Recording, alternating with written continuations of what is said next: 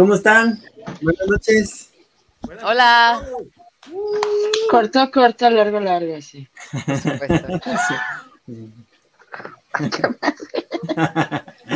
¿Qué tal? Pues estamos en el episodio número 7 del podcast de Back to Play MX. En esta ocasión vamos a hablar un poquito de todo lo que pasó en la semana. Eh, bueno, de casi toda la semana, porque por obvias razones no podemos abarcar todo, pero pues aquí estamos tratando de hacerlo mejor.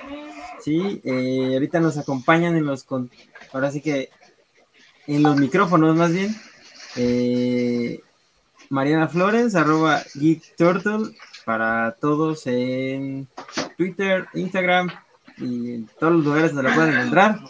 Así es Edna, arroba Edna Gaby, en Twitter, nuestro amigo Mike Salazar, arroba Heraldox en Twitter también, y pues un servidor, a Mauri, eh, arroba el Mau-93, ¿sí? Pues en esta ocasión vamos a, empezar con un poquito de, de, chal. ¿Cómo les fue en la semana, amigos? ¿Cómo estuvieron? Su, semana, su, cómo inicia su fin de semana. ¿Cuál es el plan? No se amontone, no se amontone. No, el plan es dormir y ponerme al tiro con la tarea. Que me tocó a mí la entrega esta vez. Trabajo, tarea. Entonces, sí, trabajo, tarea. Algo... Ah, fui de shopping, pero eso ahorita lo vamos a ver. Ah, órale, órale.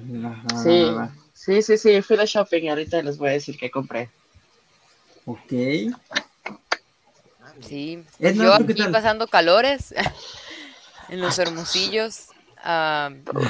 Y justamente antes de que entráramos al aire estábamos comentando sobre qué tanto puede vivir un Tamagotchi, entonces tratar de mantenerlo con vida el resto del fin de semana yo creo que va a ser la misión. Nah, sí lo logra, sí lo logra. Tengo también el... Tenemos Ah, bebé.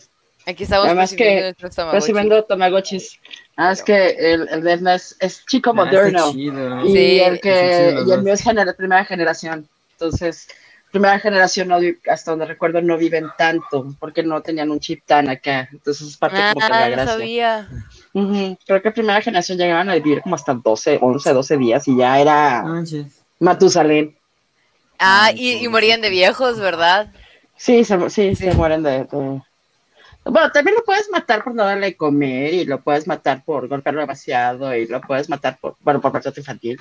Lo puedes matar. Por maltrato infantil. Pues es que generalmente se te mueren mucho porque no las das de comer o porque no juegas con ellos. O sea, se agüitan y se mueren también. Y como no hay Entonces, de Tamagotchis, pues. hay un chorro, hay páginas. de Tamagotchi. Ah, DIF, ah, ya. ¿Cómo, bueno, ¿cómo pues, sí, el DIF. O sea, el DIF, ah, DIF Desarrollo Integral para la Familia. Ya, ya, sí, no lo he visto Tamagotchi. No. hay, chorro, hay un chorro de páginas, ¿eh? Eso sí, hay muchísimas páginas que puedes entrar así de, de todos los Tamagotchis. Es muy interesante la, la cultura que hay detrás y de mucha gente que lo sigue teniendo, o sea. Ah, ok. Ya. Pero pues ya sabes, dinero de adulto para cumplir cosas de niño. Dentro de las mil y un tipo de, de mercancías que hay de Evangelion, sacaron los Tamagotchis de Evangelion el que tengo. ¿Es el EVA qué? ¿El 01? Este es el 6, que es el de Kaoru. y ahí tenemos el ángel que es un rombito. Que... Yo me quedé en el... Vi la trinidad de la serie y no la entendí. Fue así como de, ¿para qué veo las películas si no las voy a entender? Entonces, pues, sí, dejémoslo. Está pues a ver. un par de veces. Sí, no, no, no, no les entendí. No le entendí nada. No sé, no, no, no. Yo las vi en la que el canal famoso que era, ¿cómo se llama? Ah, ahorita me acuerdo, pero un canal argentino buenísimo de animación. Ahorita, ahorita pasamos con eso. Mike, ¿cómo te fue a ti en el fin de semana? Bueno, la semana, ¿cómo va tu fin de semana, amigo? Ah, fíjate que ya en el trabajo andamos de vacaciones. Acércate un poquito más al micro. Como que tengo, tengo 15 días. 15 días de Ah, ya. Sí, porque pues dichoso, dichoso. Justamente, este, yo quiero el Tamagotchi de, de Namora aquí presente. no, no, sé, pero tengo la necesidad de tener ese Tamagotchi. Este, y bueno, quizá, quizá Mariano se esté refiriendo a Locomotion. Gracias, eso, pero. Locomotion. Sí, Locomotion, sí. Muy de ver el canal. Y ah, lo amaba. o sea, cuando tronaron lloré. Propuestas fuera de Evangelion, además, este, los únicos programas estadounidenses que habían era The Critic con Jay Sherman y lo que era South Park, pero fuera, fuera de era mucha animación japonesa. Este, Dogman también salía. Ah, sí es cierto, Dogman. Dogman, era una joya. Eh, su voz original. Precursor de South Park. Yo los considero como precursor de South Park, o sea, mm. buenísimos. Bueno, no son de la época, ahora que lo considero son de la época. Mira, me quedo así como de. Yo lo disfrutaba, sobre todo al hijo con dos cabezas. ¿Dónde está esta serie? ¿Dónde, ¿Dónde, se puede ver o qué? Dogma no tengo idea, posiblemente en YouTube.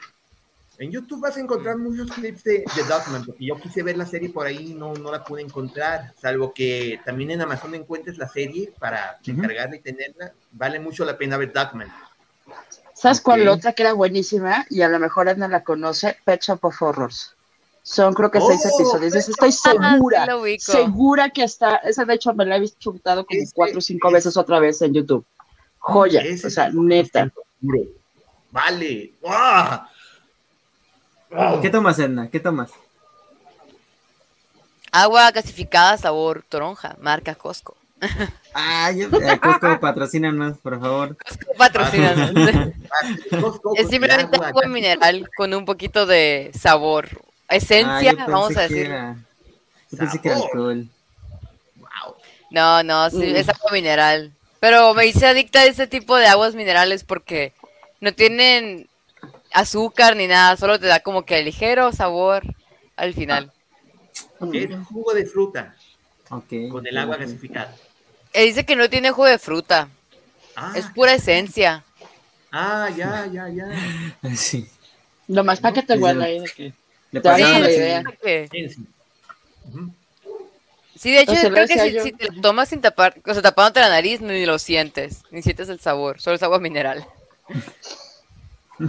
Así lo decía yo a las, cuando, cuando te dan la rebanada así de, de jamón, súper delgaditita cuando compras sus tortas, bueno, cuando compraba mis tortas de a cinco pesos, era este, así les decía ah, yo, que eran las, este, las que era como se ponían así como que esencia de jamón, nomás para que sepas que en algún momento por ahí pasó un jamón. Sí. ahí. Lo mismo, esencia de toronja, por ahí pasó una toronja. Sí, te quedaron así como el perfume. Poquito, ¿no? Así, tantita, tantita toronja. Pero bueno, sí. pasemos pasemos a lo que a lo que sigue, a lo a la carnita del, de este podcast.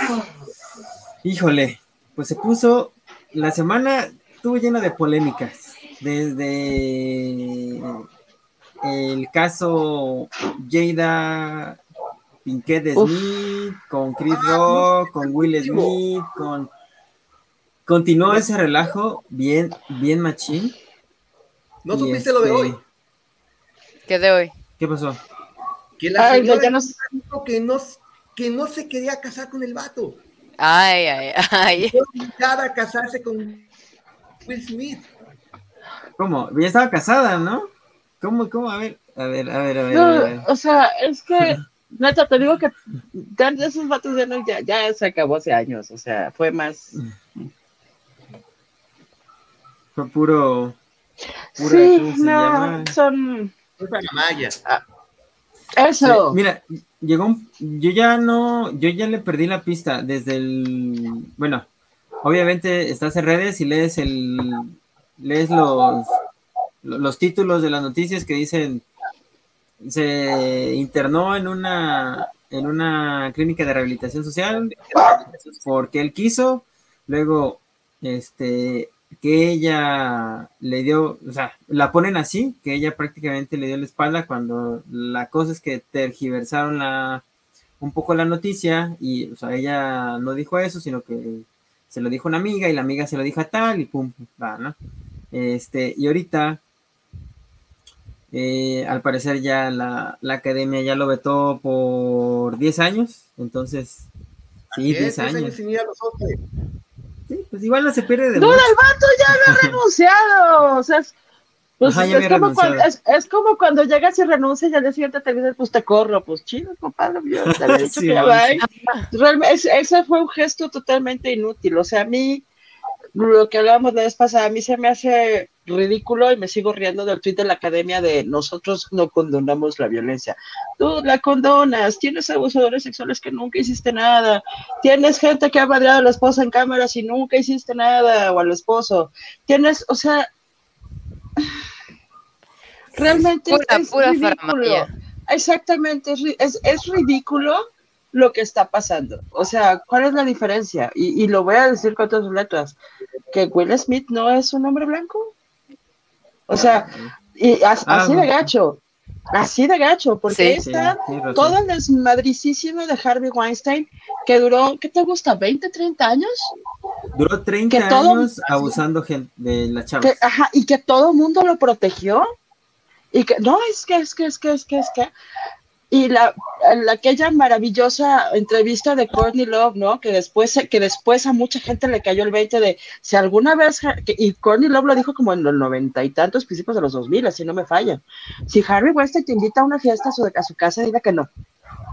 O sea, y lo dijo en una alfombra roja, o sea, no, no se escondió, no nada, lo dijo así en una alfombra roja. Entonces, está cañón, o sea, ¿Cuál, ¿Qué es la diferencia? Que aquí estuvo televisado, que les arruinó la noche y por eso lo están castigando. La diferencia es que el hombre es de color y por eso lo están castigando. O sea, no me hace sentido. Tienes un vato que le das un Oscar que está que ni siquiera puede Estados Unidos por abuso sexual o menor. Sí. Tienes un vato que le estás dando Oscars que, o sea, que se casó con su hija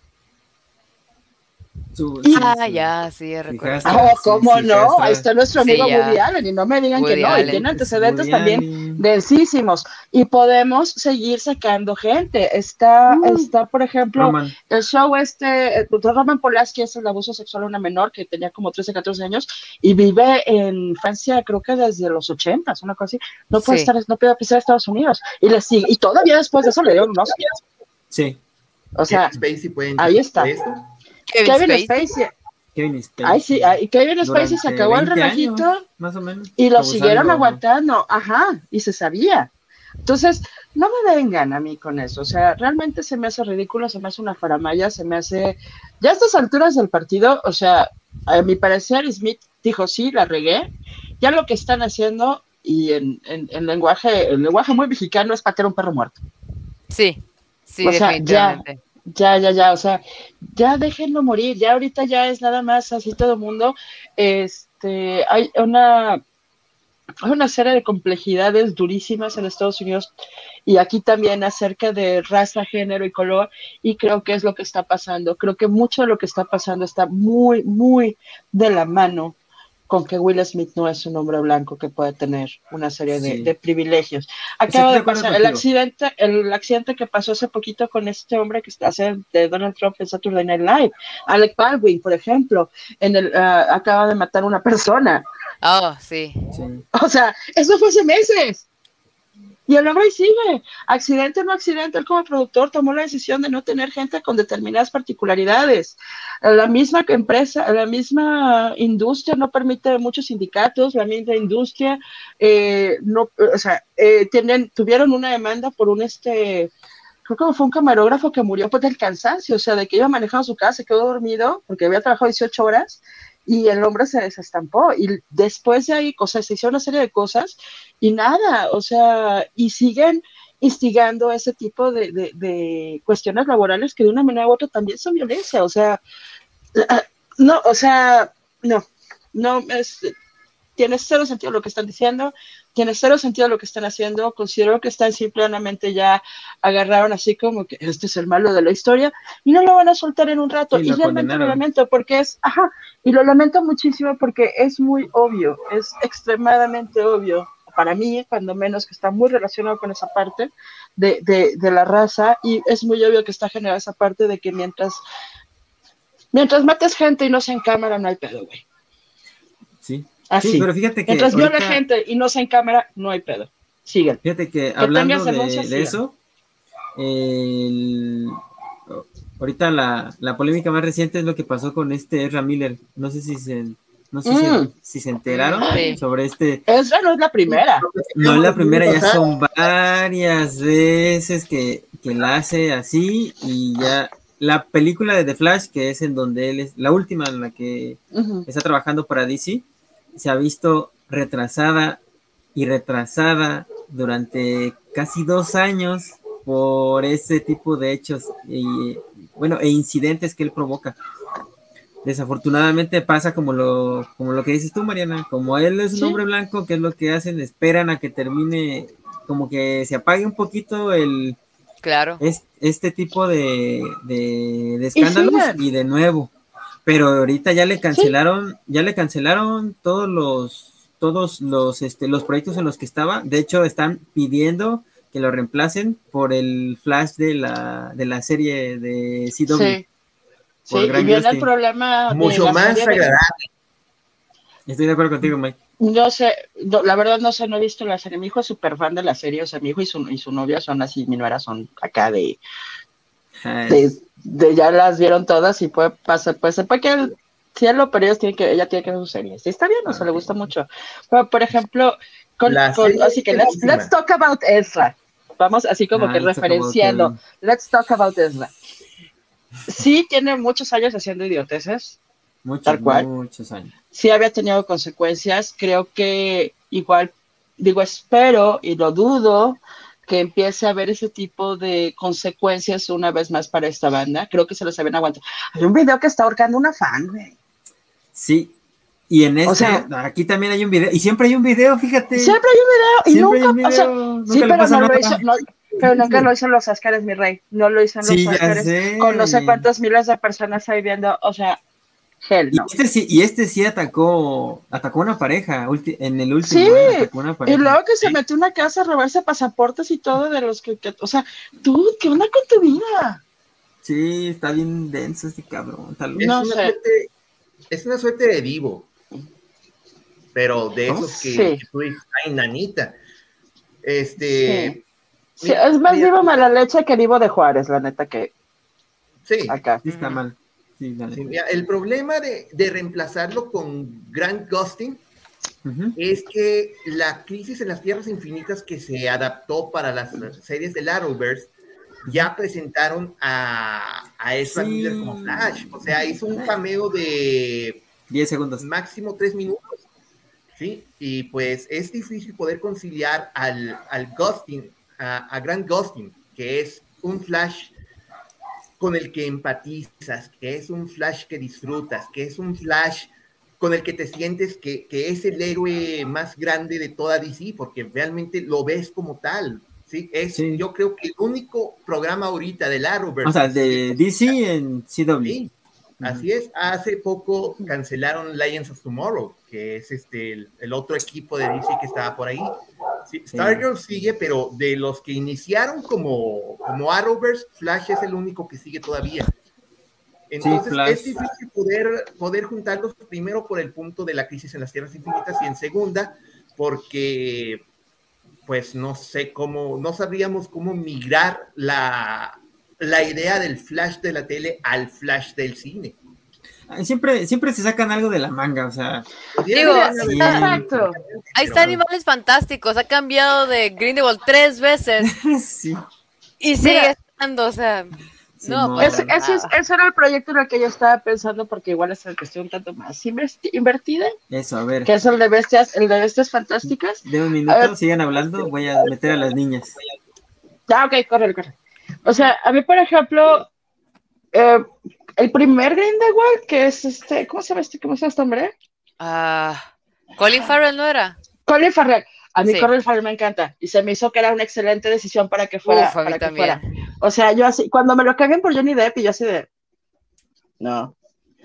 La actuación de Johnny Depp no es mala, pero no es lo que yo me imaginaba de un Grindelwald. Uh, cosa, algo que tiene Colin Farrell y que también tiene Matt Madsen, es este, que tienen una presencia que, los puede sentar en una silla, también fue ya te aterrorizaron. Cosa que siento que Deep no tiene.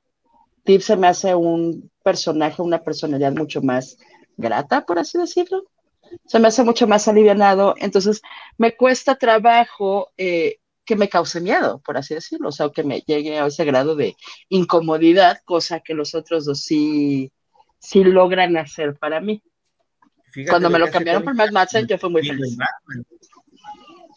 No, Batman es, o sea, insisto, yo para mí fue irreconocible. Cuando llegué y vi el casting fue de qué? Es ah, sí. Irreconocible. O sea, irreconocible, se había una actuación fenomenal. Es totalmente es otra persona y se me hizo fantástico que tuviera la capacidad, bueno, la oportunidad principalmente porque creo que es un buen actor, pero que tuviera la oportunidad de tener un este un rango que se podía expandir de esa manera dentro de un personaje. Se me hizo la verdad mega chido. Entonces, eso se me hizo muy padre.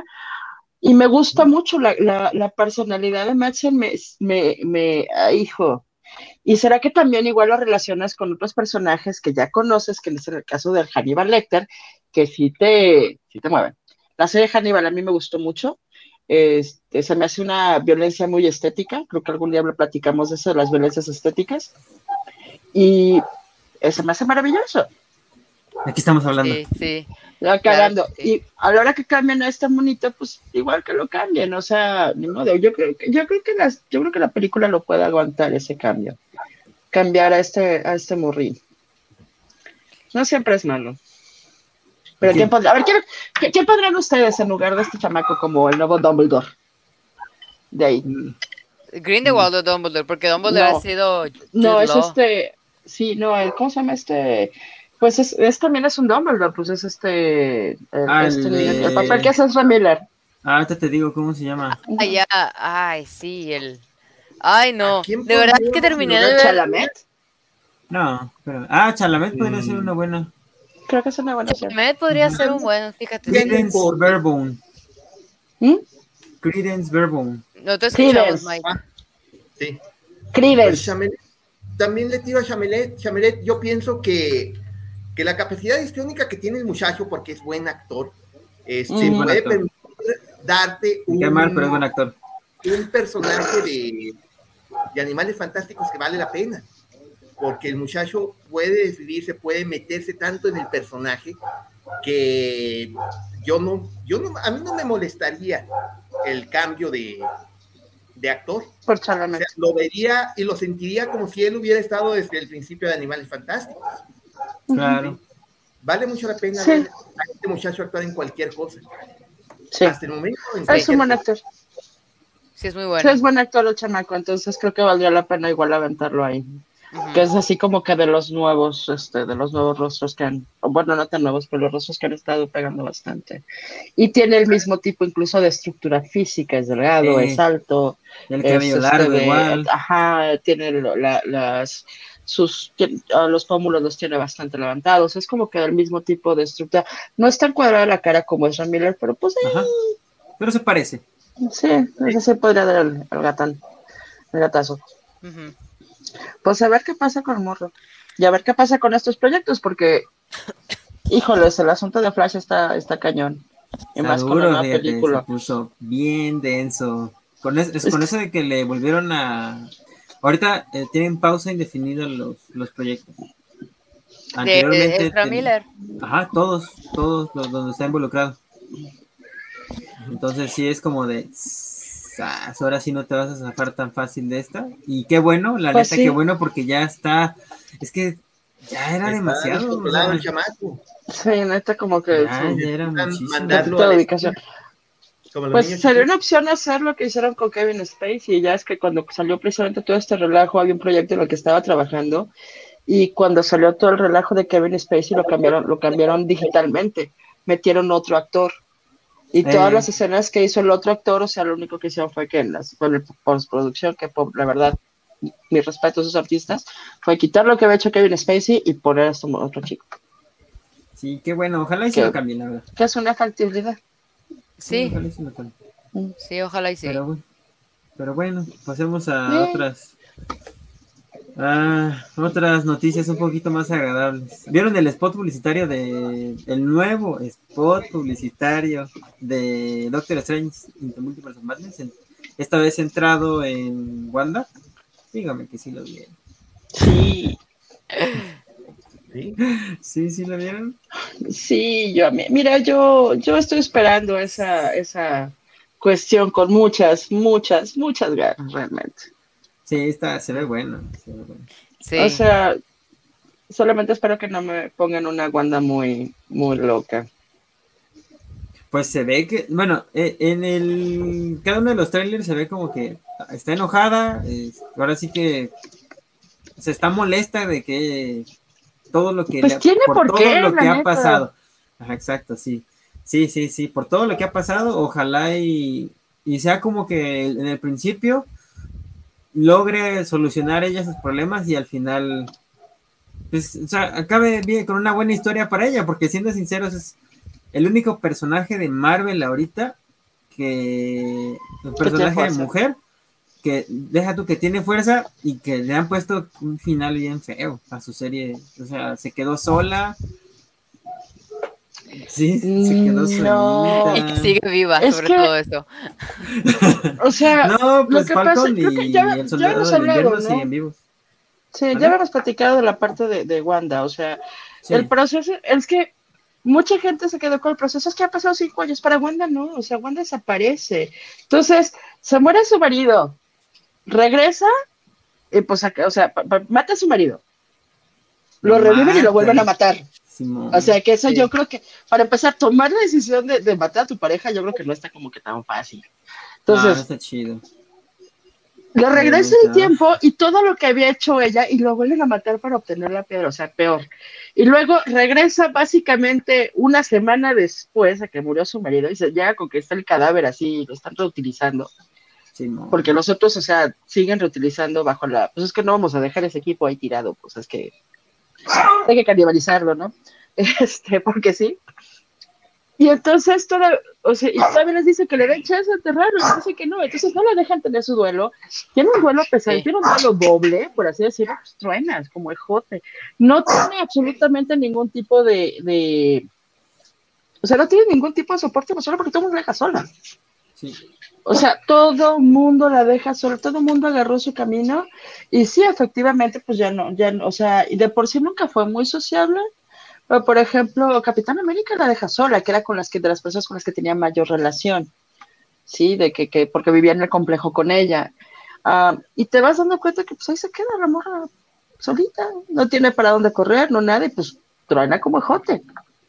Y es válido. Cuando, cuando analizas a la bruja escarlata, cuando analizas a, a Wanda desde la perspectiva de historieta y la perspectiva de película, la similaridad es tan increíble entre ambas versiones que a veces si tú has sido fan de los Vengadores o quizá de los que leyó la primera etapa de los X-Men, este, no sabes tú a cuál irle porque la Wanda de, del cine es extremadamente compleja tanto por sí sola como las relaciones que forjó. La Wanda de la historieta es un tantito más sencilla de comprender, pero igual tiene sus, eh, sus propios puntos. Este, yo ahorita en la mañana me puse a leer Uncanny X-Men en la página de confianza y me puse a leerla desde los primeros números de, de la historieta históricamente hablando es un personaje mangoneado desde el primer momento. Incluso cuando ya se establece como vengador dentro de las páginas de las historietas, termina siendo mangoneada por algún personaje. Tiene su crush con el Capitán América. Cuando se enamora de la visión, este, todo mundo le dice, ¿por qué te enamoras de una cosa? Y Quicksilver, su hermano, es el peor juez que existe tanto porque la cuida como por el mismo, por la misma actitud que Quicksilver tiene. La actitud de soy bien canijo y aquí mis ejotes suenan. ¿sí? Lo que sucede con Avengers Disassembled muchos años después de eso es simplemente el punto de fuga de la bruja escarlata como personaje. Una locura tal que destroza al equipo de Vengadores que en ese momento estaba activo y ella desaparece durante un montón de tiempo. House of M termina con la locura de Wanda haciendo que de mutantes por espacio de, en tiempo real, 10 años, en tiempo cómic, un año, año y medio. ¿sí? este, cuando vuelve a ser parte de un equipo de Vengadores, el único que le mostró alguna empatía fue el profesor X y ni siquiera era parte del equipo de X-Men. ¿Sí? Mm. Ahora la Bruja Escarlata tiene una fuerza tal como personaje y ha crecido porque tuvo una miniserie en 2016 muy buena, muy, muy buena, y porque ahorita la serie Darkhold, que estuvo a finales del año pasado, la cimentó como un personaje de fuerza enorme dentro de las historietas, tanto que ella contiene toda la magia negra posible. Y es un punto de acceso muy, muy cabrón. Entonces, a veces es difícil poder encontrar un punto entre la del cine que ha sido muy lastimada, porque está extremadamente lastimada, y muy posiblemente lo que veamos en Doctor Strange ahora sea el final de la Wanda que vimos eh, al final de WandaVision y el principio de una fuerza increíble narrativa que vale mucho la pena. Es cuestión nada más de esperar. Y una pregunta, de, de las dos Wandas, de tanto del cómic como la del universo cinematográfico de Marvel, ¿con cuál te quedas, Mike? Me es difícil porque yo adoro a las dos.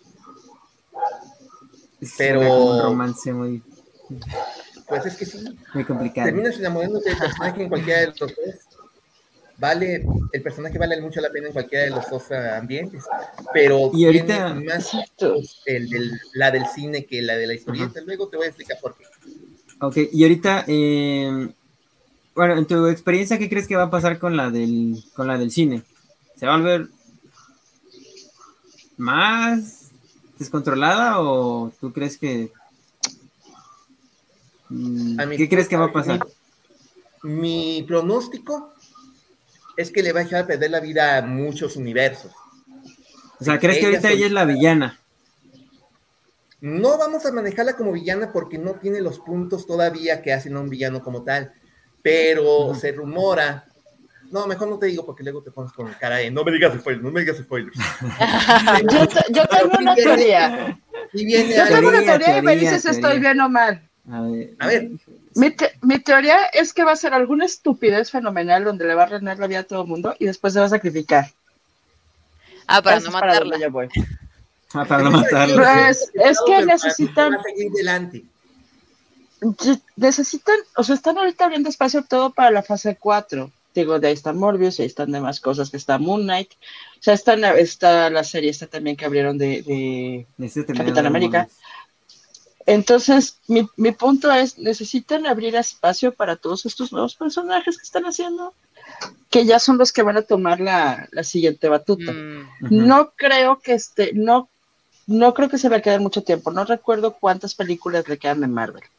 Este, no, checar cuál es el trato que tiene pero según yo. Pero según yo ya habían renovado, ya la habían renovado. Ajá, pero es que la renovaron según yo para WandaVision. A ver, espera, para esta. Te digo. Sí. Justo yo te creo que la van a terminar matando, vaya. Sí, yo también. triste. Sí, yo también creo que la van a terminar matando. Y le va a hacer la vida imposible a quien venga. Van a matar al crush de, de, de Mike. Mike. Simón, pobrecito. Van a matarlo, se va a quedar en otra dimensión, que también es una posibilidad.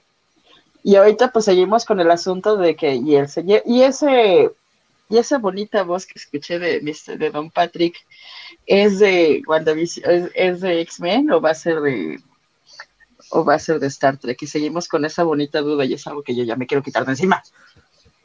Pues el profe X sí está metido dentro de la trama del Doctor Strange. Entonces, Charles Javier ahí va a aparecer.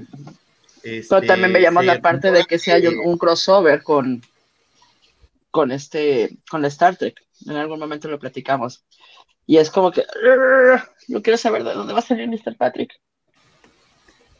Ah, yo digo que va a ser de, obviamente, de X-Men. Sí, pero pues, Sería lindo que le dieran esa relación de la que hablabas, ¿no? Con este, con Xavier. Sí, de que más de mentor. Ah, Eso sería muy agradable. Sí estaría chido que fuera con el de Neil Patrick Harris, pero... Neil Patrick Harris es el de How I Met Your Mother, es otra persona. Ay, perdón. Patrick, sí, perdón. Patrick Stewart. Patrick Stewart. Y yo así de. que, ah, aguanta, me cambiaron de profesor. O sea, pero Patrick Harris sería maravilloso. Sí, tan flamboyante que llega a ser tan buen actor que es el, ese hombre. Es, es muy bueno. Lo que le avienten es. ¡Wow! Sí, es bueno. Sí, este, ¿Cómo se llama? Eh, How Met Your Mother, ¿cómo se llama? How Met Your Mother, es Barney. Barney. Barney. Barney. Tiene mucha chispa. Bien vestido, bailarín, galán, Pero bueno, bueno, hombre bueno, bueno, bueno, bueno. Bueno, bueno, sigamos, sigamos, sigamos. Nos engañó, está muy porque nos engañó a todos pensando que era heterosexual, y fíjate. Sí. Ella estaba casado, sale su esposo en la serie. ah, sí es cierto. ¿Ves? Digo, me engañó, yo pensé que era hetero. No, Tan buen actor, ¿eh? O sea, ¿cómo, cómo, cómo, cómo, cómo? O sea, estaba casado y su esposa estaba trabajando en la serie. Su esposo. Su esposo. Ah, su esposo. Es lo que te ah, digo, es tan buen actor que nos engañó a muchos de que era hetero. Pensando que era hetero. no, no, no.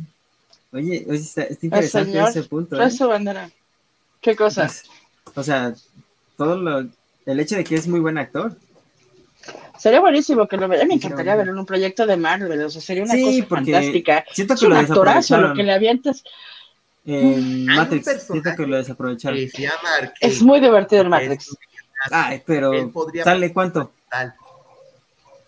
Sale muy poquito, pero me encantó. Y aparte no es como que, ah, trabajé en Matrix. No, no es algo que yo presumiría. A mí se me gustó Matrix. Ay, sí te gustó, perdón. de hecho, la vi. ¿Perdón? ¿Qué pasó? A mí sí me gustó el papel de él en Matrix.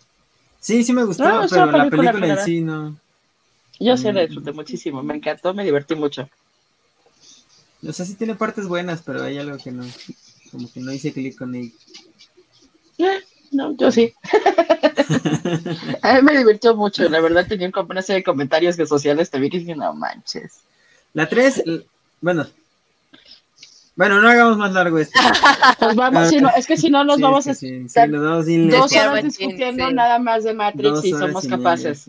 Sí, de toda la trilogía, ¿no? Y luego Animatrix y... No, no, no, no, no, es más... ¿Qué uh, opinas del remake de, de House of the Dead? ¿Quién jugó? Eso ¿Quién fue jugó? hacer shopping. ¿Quién jugó? Ah, eso fue mi shopping. ¿Sí? ¿Eso shopping? Hoy, enseña. Está en preventa. Sí, está, está No, no, no, está en preventa. Salió en la preventa.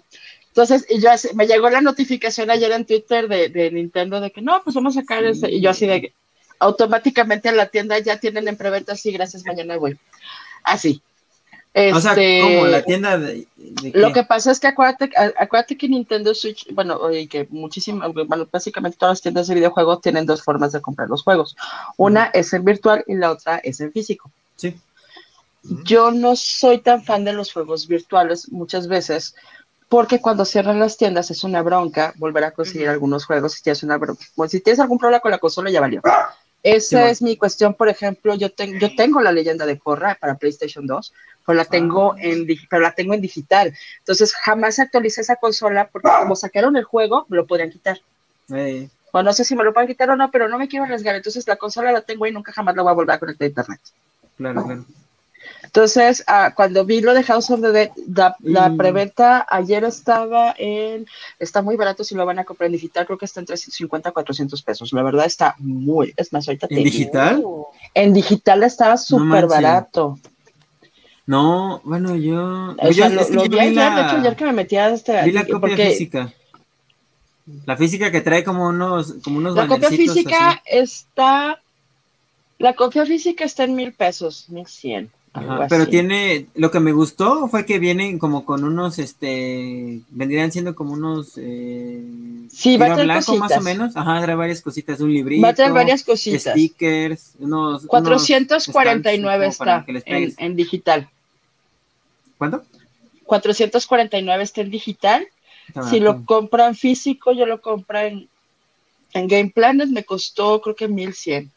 Mm. algo está así. Bien, está mal. Pero no está caro. O sea, digo, considerando que los juegos de Nintendo ahorita todos, todos, la mayoría andan alrededor de 1300, 1400 pesos cada jueguito, mil pesos que están acá. Y la ventaja de las preventas es que vas y pagas y lo pagas en abonos, básicamente. Mm. Entonces, vas y dejas una parte. Yo ahorita pagué la mitad y el día que lo recoja pago la otra mitad. Entonces ya no es tan oneroso para mi cartera y estos gustos caros. Oye, qué chido. Qué padre. la quiero, no, yo tengo un chorro de recuerdos de House of the Dead, pero un chorro. O sea, yo jugaba, llevaba a mis hijos, imagínate, la, la señora loca llevaba a los niños a las maquinitas. Entonces, o sea, ya agarraba yo así como que cada cría y ahí les va su tarjeta. En aquel entonces ni siquiera eran tarjetas, eran moneditas, así, este. Entonces, eran moneditas.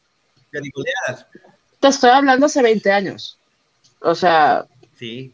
Entonces le daba yo acá chamaco así, sí, no. O sea, te digo que tengo, ya estoy vieja y tengo muchos años jugando. Entonces compraba yo, compraba yo me acuerdo así como que el bonche de moneditas y acá damos cosas así como que les va sus moneditas, a Dios que las vea bien. Y me acuerdo una vez que está, estaba embarazada de mi, de, mi hija, estamos hablando hace 22 años. Y feliz de la vida estaba yo, o sea, matando zombies, en este, matando muertos en House of the Y mi hijo andaba para acá y para allá y yo, yo señora, así viéndome con cara de, ya está vieja loca que aún sí, porque pues la morra, pues la casa atrás de muy morra jugando, pues matando bonitos, ¿no? Y con la panzota. Y el señor así de que, oh my god, ¿cómo se atreve a estar aquí? X. Pero sí fue muy, muy divertido. O sea, ah, para mí está relacionadísimo con, con, todas las veces que fui. O sea, en cuanto vi las noticias, fue lo quiero he gastado más de lo que cuesta el juego en maquinitas jugando ese maldito juego. Y yo no puedo jugar en mi casa, a la larga me va a salir más barato. Sí, bueno, no sé si les tocó en las que estaban, bueno, o sea, la clásica maquinita que era la de las pistolas, sí. la clásica del arcade, esa estaba en cinco pesos, donde yo vivía. El juego. Dos, por supuesto. Sí, yo me quedé así como de, Estaba caro. Está caro. Sí, estaba caro. No, pero yo compraba las moneditas y sí me acuerdo que así para, paraba mucho tiempo. Ah, es que, es que era genial ese juego.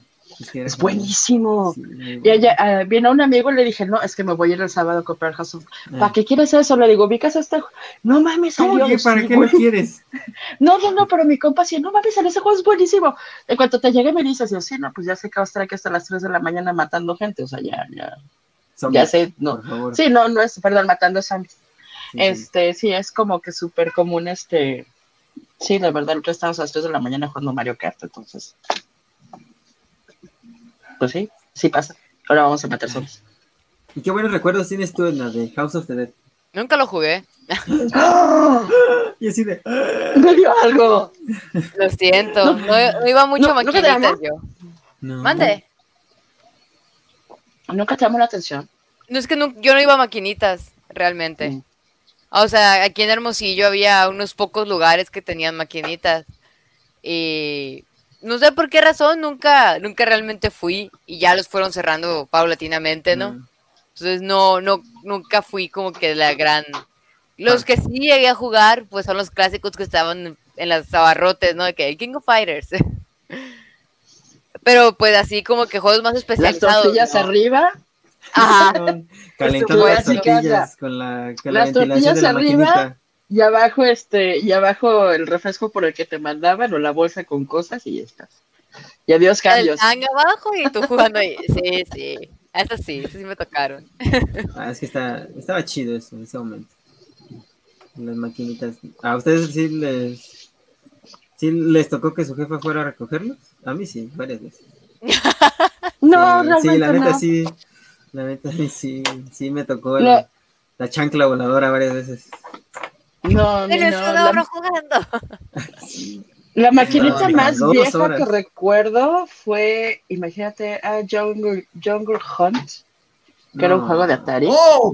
No. Te estoy hablando, es buenísimo. Y en, en, un pueblito en el que estuve viviendo, ¿mandé? Qué belleza de cosa. A ver, es, es, una joya. John Hunt es un jueguito muy tipo Indiana Jones. Eres un monito que vienes, este, todos los monitos son cuadritos porque son juegos de 8 bits. Entonces vienes corriendo y tienes que llegar de un punto A al punto B, pero llegar al punto A al punto B tienes que pasar a arenas movedizas, por ejemplo. Entonces pasaba una liana y te colgabas de la liana, que aparte la liana estaba pixeleada porque, por supuesto, porque eran cuadritos. Entonces te brincabas a la liana, te agarrabas, cruzabas y luego te salían este cocodrilos y te salían piedras y luego tenías que bajar lugares y subir lugares y o sea, está, está muy chido. Mira, hasta ojitos a, mí estoy me haciendo de que no sé. Está padrísimo. Y es, a mí se me hace un muy buen juego, se me hace un juego muy, este, los caníbales que te aventaban cosas, ¿cierto? Te ¿Sigue estando disponible en algún lado? Este, no sé, posiblemente, eh, ¿cómo se llama esto cuando metes consolas que no son en tu computadora? ¿Emular? En algún emulador. debe de estar en un emulador de Atari, pero de cajón. Yo lo estuve buscando un tiempo en, este, sí, no hay emuladores fáciles. Un tiempo traje un emulador de PC1 en el celular, muy bueno, por cierto. Pero este, porque está otro de mis juegos favoritos, pero se no lo juega en maquinita. Y está chido, o sea, la neta, estaban muy, muy padres esos, este, estaban muy juegos. Y sí, o sea, pasé una buena dotación de un verano ahí en, no sé cuánto me gasté, la neta. ¿Es Jungle Hunt? Jungle Hunt. Ah, ya lo encontré. Sí, creo que lo he visto en videos yo ese. Es ni siquiera ah, salió en Atari. Salió en Atari. Es de Ataito Corporation. Y disponible. Está en Amazon, según esto. A ver, ¿qué les digo? ¿Amazon Games? Uh, no, es en físico. Lo tienen en físico. ¿Para qué consola? Atari. Sí, lo... ¿Cuánto? Ha de costar como cuatro mil ah. pesos el cartucho, ¿no? Es que esa es la bronca. Ah, la verdad. No, por eso no compro juegos. Dice, no. O sea, tengo como 30, 40 juegos y tengo así como 30 con juegos de Atari, pero no comprar más, ya es como que, ay, hijo, y más como se pusieron de moda todos los retro, fue cuando, cuando dije, no, ya, para que ni para que buscarlo. Antes de los mal. Mira, dice que no disponible por el momento. Cha, hmm. lástima. Son coleccionables, o sea. Sí, es que ya a esa altura ya son coleccionables. Sí, ya son coleccionables, entonces estamos hablando de juegos de 40 años, entonces no está tan fácil. Tengo un Asteroids, imagínate, de que aquellos entonces como el 78, 80, o sea. ¿Abierto o sin abrir? Por supuesto que abierto, ¿qué crees que yo ya de niña llega? Mira qué bonita casa, claro que no. No, no, Quizás compraste otro. Ah. No. no, por favor. No, imagínate. De hecho, por eso cuestan tanto, los cuestan tanto las cosas este así, o sea, una de las cosas con todas las figuritas de Star Wars, por ejemplo, que hacía es que les quitaba la parte de adelante con toda la paciencia del mundo para que no se rompiera y, lo, y guardaba yo los holsters. ¿Cuál? De, los de Star Wars, por ejemplo. Mm. ¿Las de no, Las de Lili y Caral. Ni las O sea, tenía yo... Miguel, le das la clase a todos, se la doy yo, vas. No, no conozco esa marca, perdón. ¿Cuál? Vas, Miguel. Perdón. Yo ya hablé mucho.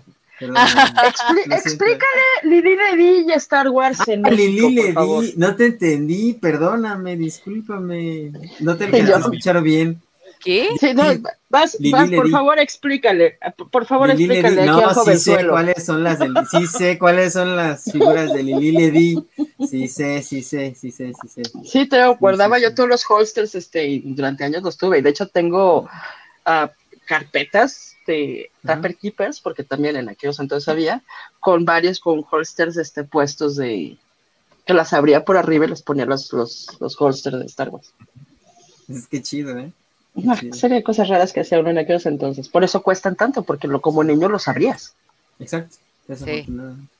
Son cotizados. ¿Cuál desafortunadamente es un juguete es para jugarlo? Y voy a... Sí, por eso te compras dos. Ahorita, que tengo Ahorita cuando era joven. Sí, ya sé. No, es que, bueno, sí, tenía, yo sí tenía amigos que les compraban dos. Yo, yo era chico. No, pues yo era jodida y no. Sí, sí, no quise decirlo así, pero sí. Sí, yo sí tenía amigas que les compraban dos, entonces así como de, oh, no, qué chido. El único que compré tres, creo, fue el Yoda. El, el Yoda, porque los perdidos o me los robaron dos porque pues la niña loca traía su yoda para todos lados en la escuela, ¿no? Entonces. Ah, qué chido traía este, traía mi monito en la mochila y por eso creo que me lo robaron o no sé qué, pero sí, sí terminé comprando tres. ¿no? Cuando te lo robaban, le llevabas a la escuela y de repente ya no aparecía, regresabas del recreo y ya no estaba.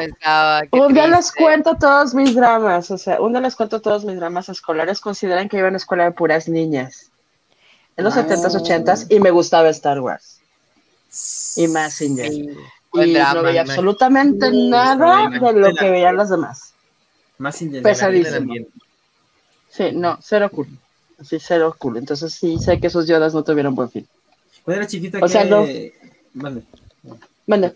No, no, no, no, no, no, date. No, tú decías. La pregunta. Ah, ok. Este, e, es decir, que era una pregunta para Edna. ¿Tú qué coleccionabas de chiquita? ¿Qué figuras? Mm, hmm. A ver. Piedras, coleccionaba piedras. Pero. Saca tus traumas. Son chidas. Son una colección de piedras. estaba chica. Yo coleccionaba canicas. Yo sí coleccionaba eh, canicas. Tuve una racha en la que empecé a coleccionar ramas. Ay, qué padre. No, las ramas no. Pero sí, piedras. Este, pero las piedras sí, sí. Piedras todavía tengo. ¿Sí? Que he cargado también muchísimos años, sí. Lo que encontré que parece dedo. Tengo fueron las, no sé si se acuerdan cuando fue, fueron las Olimpiadas de Sydney, que los promocionales de Chetos daban unas calcomanías.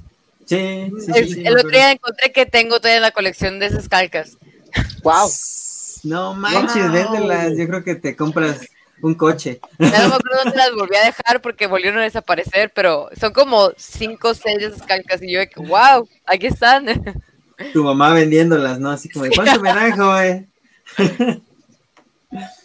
Que ya Está muy raro, ¿no? pues es que coleccionas cosas así. Miguel, ¿tú coleccionas algo? Ajá, es lo que te iba a preguntar también, Mike. ¿Qué coleccionabas? De chico. De chico. Sí, o sea, de chico, ahorita de grande, ¿qué tiene de malo? Ahorita ¿Eh? de grande, las cachuchas. Tengo una, ah, una colección de ¿eh? cachuchas y sombrero bastante, bastante decente. Sí, porque me encantan de ese chamán. Los sombreros los empecé a coleccionar ya más, más adulto. Pero lo que eran las gorras, las gorras siempre han formado parte de, a ver, de lo mío. Mi papá me regaló desde niño cachuchas de, de béisbol. Este, tengo una de cocodrilo, que es un cocodrilo así, que... ¡Ay, qué padre! en alguna ocasión me consiguió en el zoológico de San Diego en un viaje que tuve para allá. Este, tuve una de los Suns de Phoenix, que es el equipo de básquetbol favorito de un servidor. Este, pero las cachuchas siempre han sido algo que, que me ha gustado, igual lo que son los, uh, igual lo que son los sombreros. Eh, yo colecciono videojuegos a madres, sí. Colecciono videojuegos porque me encantan, porque es parte de lo, de lo mío. Colecciono historietas todavía porque hay buenas historias que leer y otras que no son gran cosa. Este, les colecciono, eh, ¿qué podría ser? Les colecciono figuritas chiquitas como las que daban las Sonrix y Bimbo ahí en los 80, ¿te acordarás, Mariana? Sí, cómo no. De las figuritas pequeñas. Sí, si un día me quieres regalar una de esas, yo feliz lo. Todavía tengo, y tengo, ¿te acuerdas de las de Kinder Sorpresa en aquellos entonces? Uy, sí, las que se llamaban. Sí, que ah. de los, yo tengo de los Picapiedra, la Pantera Rosa y no sé qué más. O sea, tengo, sí, pero sí tengo bastantes, porque era, un lujo, o sea, era una cosa muy cara comprarte tu Kinder sorpresa para abrirlo y tengo por ahí una caja con, con, con todos los que fui comprando el paso de los años. Disculpen, discúlpenme, perdón. No te preocupes. Ya, ¿Todo bien, güey? Sí, discúlpenme. No, pero pues, ¿qué? Eso es lo que Nada más si todo está chido. Ah, sí, todo está chido. ¿Qué colecciono? ¿Tú qué coleccionas? Uy, últimamente, no, fíjate que no, como que mascotas no, no, no, obviamente no pero, pero este, últimamente videojuegos, mm. videojuegos y una que otra figura de las de McFarlane. Son muy buenas. La serie que sacó de aquí es fantástica. Yo me fui por la, la última que compré ahorita fue la de Batman. La de Batman. Sí, tiene unas figuras fascinantes.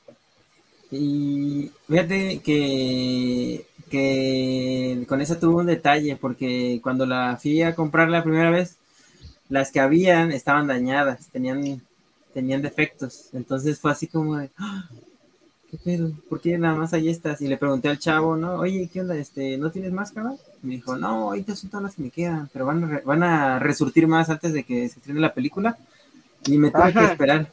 No, sí se reestrenaron. ¿Sí? Sí, sí, perdón, sí resurtieron y este. Resurtieron. Y, sí puede conseguir la mía, pero pues sí, ahí, ahí, eso es, lo que colecciono ahorita y. Y. Eh, ya es que salen latitas como de ediciones especiales de la Coca y de la Pepsi. Ah, también tengo ahí varias. Ahí tengo varias también de los Vengadores. Yo tengo varias, pero porque me las regalaban. Mm. Oh. Tengo unas cosas ya que soy grande, ya que tengo mi propio dinero, pues ya puedo comprarme yo mis todos mis monitos, ¿no? O sea, que es lo que ahorita ¿Y tu Tamagotchi? Y mis Tamagotchi. A ver, ¿esa figura de qué es, Enda? A ver, para darle ¿Este? Ajá, ¿ese qué es? Es Joker ah, de, Persona 5. Ah, está bien chido. ¿Ya lo jugaste? Está muy padre. No, ahí lo tengo, porque lo regalaron en PlayStation Plus el mes pasado. Ahí lo mm. tengo pero no lo he podido jugar. De hecho, descargué ese, todos, o sea, todos los que he estado sacando, los descargué, pero ¿qué creen? No he podido terminar el, el Hollow Knight en, en Nintendo Switch. Ay, me costó bastante, me costó bastante trabajo ese juego. Entonces, por eso digo, no, tengo que terminarlo. Yo tengo mucho que no, lo juego y lo tengo ahí en el Xbox. Este, Está bonito. Yo descargué uno, yo descargué uno que se llama Tunic hace poco. Entonces Tunic es un, es un juego tridimensional donde un zorrito muy bonito de caricatura ah, va sí, ah, No lo veo. Está, padre, está padre. es nuevo, relativamente es nuevo. Muy, bonito. Es de lo más nuevo que, que tiene ahorita el, el, Game Pass. Entonces, este, lo estoy mm, disfrutando. es un indie. Me, que sí, es que está para Xbox. No, es que estoy viendo para estar, en dónde está, tiene... Lo que pasa es que pues a veces no, no juegas todo, ajá. Yo te, o sea, sí tengo Steam, pero no le meto tanto, la verdad, o sea, y debería, digo, por eso tengo Oigan, maldita Y hablando de juegos bonitos, ¿qué les parece la, eh, el nuevo título que va a sacar? Bueno, que van a sacar de Monkey Island, de, de Digital. ¿Jugaron el original? Monkey Island. ¿Cuál? Monkey Island. Monkey Island. Vi el trailer. No, no, el trailer, como que Yo desconozco acerca de ese juego. En PlayStation 2 salió hace. ¿No era también para PC ese, ese juego? Era para. Mm, yo sé que salió para PlayStation 2 y creo que salió también para el Play, PSP y el Vita. Ahorita te. te, ¿Salió para PSP? Ajá, sí. Casi fíjate que no me tengo un PSP, pero casi no le, bueno, le regalé a mi esposo un PSP, un PSP más bien, pero no le meto mucho. Tengo un, un sí, no, no está para Switch.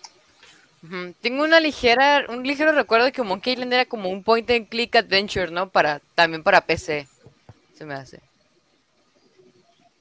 ¿Cuál? Que era un point and click adventure, Monkey Island. no lo recuerdo.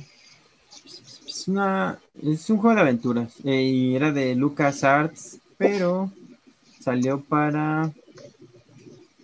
Salió. Bueno, ahorita va a salir para PlayStation 4, ¿va? Sí. Ah, pero, este, los juegos originales salió... Ay, a ver. ¿Qué les digo bien?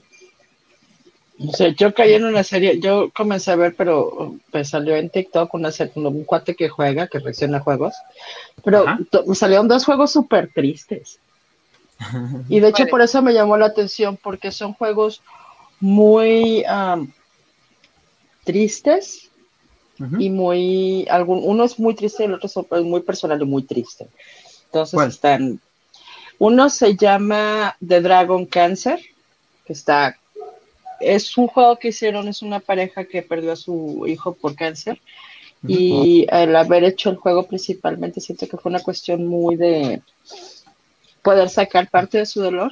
Ah, cerrar ciclos. De, ajá, y no tanto eso. Y el juego es básicamente todo el proceso desde que le diagnostican el cáncer al chiquillo. Ah, está, está pesado, o sea, no, no está, no está, no está este eh, los gráficos no son los mejores ni nada por el estilo, pero tiene muchos premios porque es un juego muy emocional, obviamente. Y el otro que vi se llama What Remains of Edith Finch. No sé si lo oyeron nombrar. De hecho, el de, Dragon, de, Dragon Cancer no creo comprarlo, o sea, se me hace um, creo que emocionalmente me va a hacer muchos, mucho daño. Sí. Entonces, este, y el otro me llamó una determinada curiosidad, el otro se llama What Remains of Edith Finch. Ajá. Es un juego de hace cinco años, de 2017, y es un juego que en el que trata, es una, va una persona una casa, una, este, un, a una isla a ver con el diario de su mamá porque aparentemente su familia tiene una maldición o está consciente de que tiene una maldición en la cual todos mueren jóvenes. Entonces está muy denso porque cada, cada que vas, o sea, llegas a un punto, llega, llega a la casa, en la casa comienza a investigar muchos cuartos que su mamá no le dejaba entrar. Entonces, entre el diario y entrando a los cuartos, va haciendo qué fue lo que pasó de cada uno de sus familiares y va viviendo las muertes de cada uno de los familiares. Qué padre, wow. O sea, todo el juego está en primera persona. Entonces, cuando entras, cuando, cuando entras al cuarto, ves, te conviertes en la persona que va a morir y ves lo que vio y todo lo que pasó y cómo murió. ¿En dónde está ese juego? Ese lo encontré, está para PlayStation 4, Xbox One y Nintendo Switch. Ok. ¿Cómo se llama? Está muy padre. Está, a mí se me hace mucha la historia What Remains of Edith Finch tiene una serie de críticas fantásticas. Te digo, el otro juego de That Dragon Cancer también tuvo unas críticas fenomenales. Pero no sé si tengo ganas de lidiar con ese tipo de situaciones en mi vida. a ver, mándamelos, me los mandas y los voy poniendo en la, en la página, en Instagram y en las páginas. Sí. Para... What Remains of... Mande. Mande, mande. Call of Duty? No. ¿No? ¿Cuál? No. Call of Cthulhu es una cosa fabulosa. Ah, Call of Cthulhu, sí, ya. Call of Cthulhu. Call of Duty. Ah, dije, ah, por el estilo también no, no, no, son cosas. Es una aventura Lovecraftiana muy, muy interesante, muy, muy buena.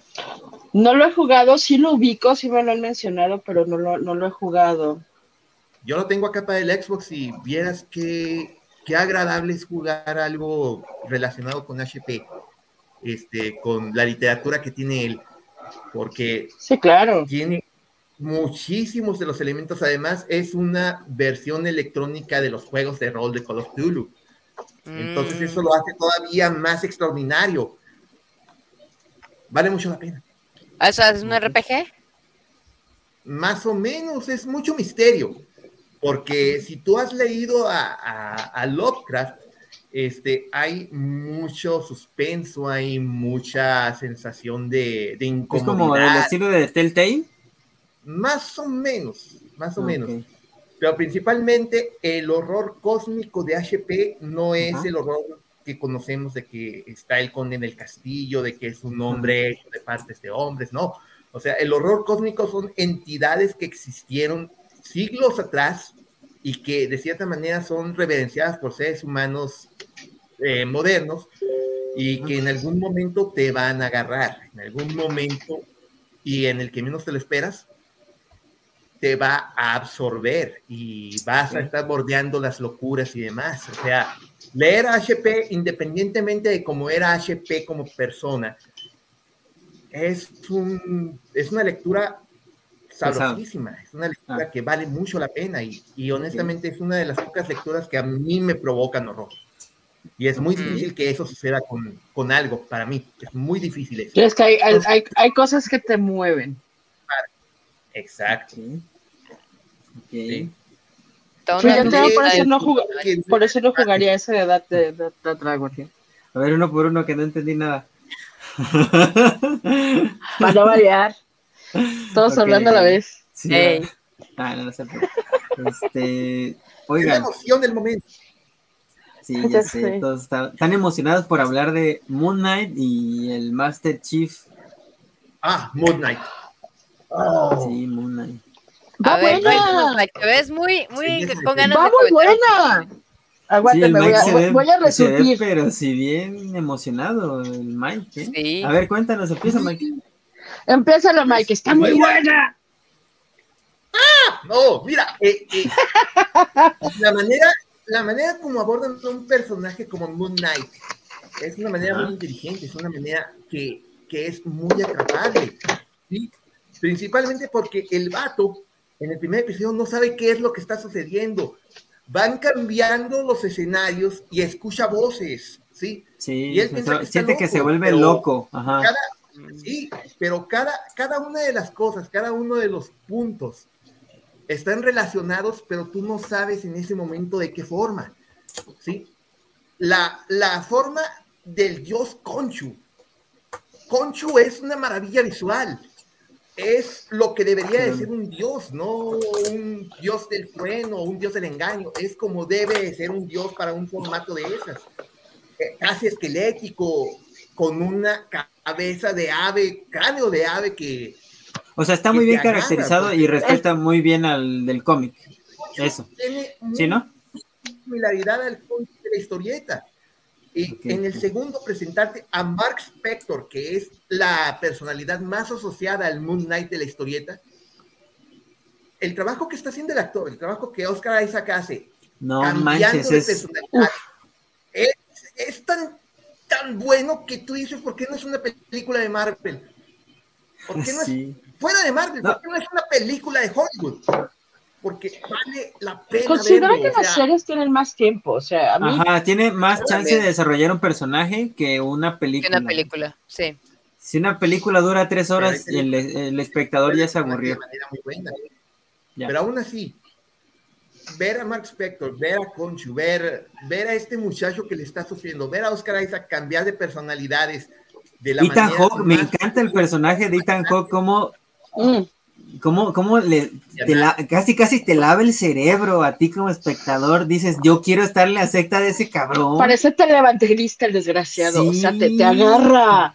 Nada que ver con, los, testigos de Jehová o con los mormones, ¿eh? No, no, no. Este parece televangelista el vato.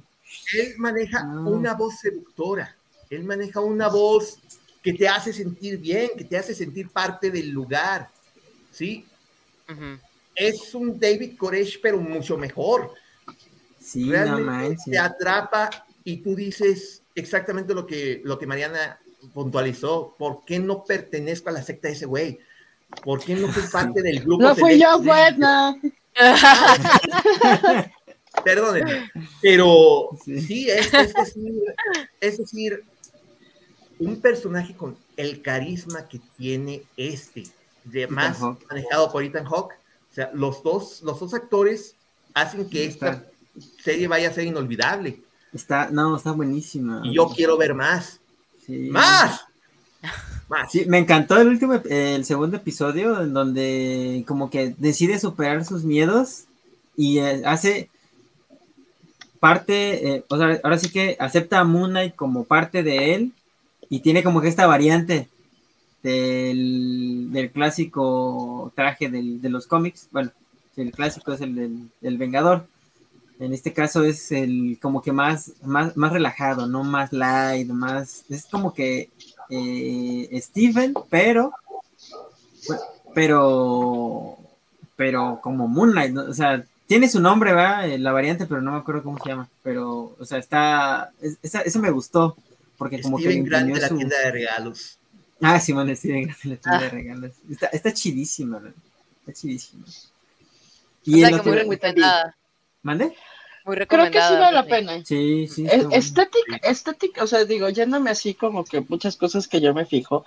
Eh, uno, me gusta mucho cómo manejan la parte de, de, de las personalidades. Estaba yo viendo, y ya tengo rato, por ejemplo, hay gente que hace sus blogs que tienen este tipo de desorden y es una de las cosas que comentan es, dices que estaba, o sea, con mi personal, con esta personalidad que tengo ahorita, estaba yo con fulano de tal, así, así, así pasó, y después a la semana que volví a recuperar esta personalidad, eh, me doy cuenta de que otra personalidad que tengo se peleó con esta persona y ahora no sé cómo explicarle qué pasó.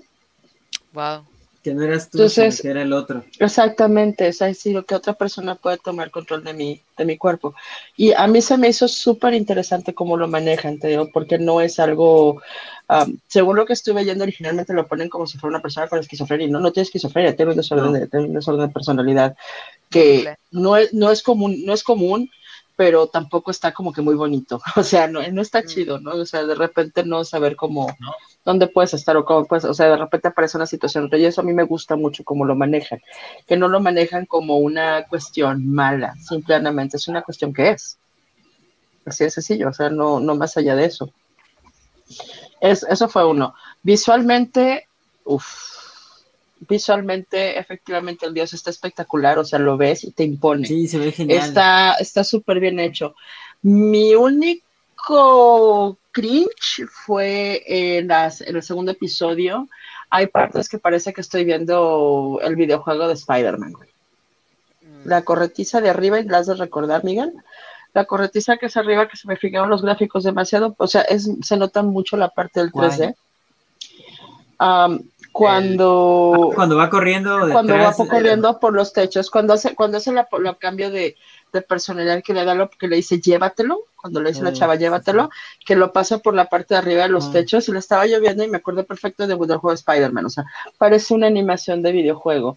No creo que faltó un poquito hay un poquito más de meterle tanto más de realismo por así decirlo en la parte de los gráficos Ajá, por, eh, no solo el efecto práctico, es una parte más bien que ya está en la parte de las de lo que son las capas y la parte de lo que son ya, bueno, de, la parte del diseño del, personaje en cuanto a ese movimiento 3D, que hay lugares donde no los vemos y luego les paso una plática fenomenal de precisamente del que hizo los efectos especiales de Spider-Man de No Way Home, contra que, que, que, que dices, no entiendo cómo se puede hacer un efecto especial, o sea, si se ve tan real y tan ahí contra esta parte que sí se ve pues muy computarizado. sí, no se ve natural en ningún momento, ¿no? o sea, que le quita encanto, ¿no? Para mí sí, porque para mí fue de que parece que estoy viendo un videojuego, o sea, digo, está chido y está muy padre, pero, eh, si quisiera ver un videojuego, jugaría un videojuego. Ese es un buen punto y ese es exactamente mi punto. Pero de ahí en más, creo que está chida. Creo que las actuaciones, precisamente, tanto Ethan Hawke que yo, está muy Ethan Hawke desde Gattaca. Se me hace una de las mejores películas de la historia. O sea, me, encanta el manejo de tantas cosas ahí. Y, uh, y de Oscar Isaac. Oscar Isaac realmente se me hace. A mí me voló la cabeza cuando lo vi en Ex Machina. Sí, es muy, muy bueno. Y el rango actoral que tiene ahí de pasar de una personalidad a otra, y volviendo a Spider-Man, se han de acordar de cuando platicaba este el duende verde consigo mismo, el personaje, que iba cambiando de voz, muy Gollum el pedo. O sea, sí, ah, literal, muy Gollum el pedo. O sea, entonces me ven en el espejo y digo una parte y en otra parte. No sé cómo lo grabaron, no sé cómo estuvo, pero se ve muy, muy bien hecho. y el rango actoral, y el rango actoral se nota mucho. Está, está chido. Finísimo, finísimo William Dafoe. Sí. La neta, sí, bien Sí, pero William Dafoe es, es. ¿Ya vieron que va a ser Drácula? Sí, va a ser Drácula. Ya lo vieron. No será tú. No, ah, no, no Tienes toda la razón, perdón, tienes toda la razón, va a ser Nosferatu. Sí, es cierto. Y yo, yo, yo, así como que. ¡ah! ¿Vieron el póster? Sí, es cierto. Sí, sí lo vi. Sí. Uf. Está en chido. Sí, sí, sí. No. Bueno, William, William Dafoe es, es, otra cosa, es una cosa espectacular. Tiene esa capacidad, por un lado, de hacerte sentir maravilloso y por otra parte, está aterrorizado de. ¿No lo viste como Jesús en la última tentación de Cristo? Por supuesto, ah, te, acuerdas en este uh, Far Away So Close? ¿Tú si lo recuerdas? ¿Tan lejos, tan cerca? Sí. no sé si llegaron a verla. ¿Recuerdas el papel que hace él? Él es el diablo. Oh, sí. Él es el diablo y hace un papel fenomenal. Y sale súper poquito, pero los pedacitos que sale es como que, ¡ay, hijo! Porque fíjate, que ahorita tuvo un repunte en su carrera, porque ahorita, o sea, volvió a salir en No Way Home, luego Nightmare Alley, de Nightmare Alley está eh, este ahorita el Drácula, va a salir en The Northman, o sea, está The Lighthouse. The Lighthouse también. Lighthouse que también es una cosa bárbara. Desde ahí se fue para arriba. Pero es que hay, que considerar esto, o sea, es casi todo, y esa es de mis quejas generales, casi todo lo que se escribe es para quién? Hombres blancos. Y no solo eso, en un rato muy determinado de edad. Sí. O sea, casi todo lo ves en un rango muy, muy, muy, muy determinado de edad. Entonces, encontrar papeles para un personaje. ¿Estamos hablando de William Defoe que tiene 70 años? No, 60 y... No, 60. 60 y tantos. William Defoe tiene 66 años. Ya no es un jovenzuelo. Encontrar un buen papel que no sea el papá, el abuelo o el tío y que sea un papel de un hombre de esa edad no es tan fácil. Que sea un buen papel. Pues no. no. o sea, entonces, el, asunto, por ejemplo, de, de, Lighthouse, o sea, sí que sea un hombre ya grande, acabadón, que es, y es una joya, o sea, ver las caras que hace es una cosa espectacular. Y eso súmale que sufre de no ser un hombre atractivo. Sí. Porque no es un hombre atractivo. Loco. No, no, no, o sea, no. Mira, la gente tiene. Ajá, exactamente. Sí, o sea, son hombres que no. Son, tienen un rango actoral espectacular. O sea, quizás no sea atractivo físicamente, pero se ve, se ve una persona agradable, ¿no? O sea, que te la vas a pasar a toda madre, ¿no? con él. Y no solo eso, que, que, los has puesto de papeles pequeños y se han llevado una película por un pequeño, pequeño, por aparecer un poquito y que tiene un rango actoral espectacular como los tres que mencionamos. Y tienes niños bonitos como es Ramiro. Entonces, este, pues sí, o sea, esa es, esa es la cosa. Entonces, sí es como que más complejo y, yo creo que como actor es un tanto más complejo encontrar papeles que están fuera del rango de 20 a 40. O sea, que es como que donde está mayoritariamente todo. Mira, toma a Robert De Niro, por ejemplo. Robert De Niro se metió tanto en las comedias porque realmente era lo único para lo que le estaban dando por la edad. ¿Sí? Robert De Niro, lo sabemos, sabemos la capacidad actual que tiene el hombre. No por nada es un primer actor de fábula. Pero no, es una cosa. Metido en eso. O, o Bruce Willis en el momento en que la hacía de. O Bruce Willis. Bruce Willis también ahí en sus últimos papeles no eran tanto de acción. No, pero eso fue más por su enfermedad. No tanto por el hecho de que fuera buen actor. Enfermedad, hombre. Es antes de la enfermedad de lo que te estoy platicando. Este. O sea, estos actores que fueron los actores de acción, los actores padres, ¿sí? Los estás viendo en papeles que ya no son de acción. Papeles en papeles un tantito menores creo, incluso.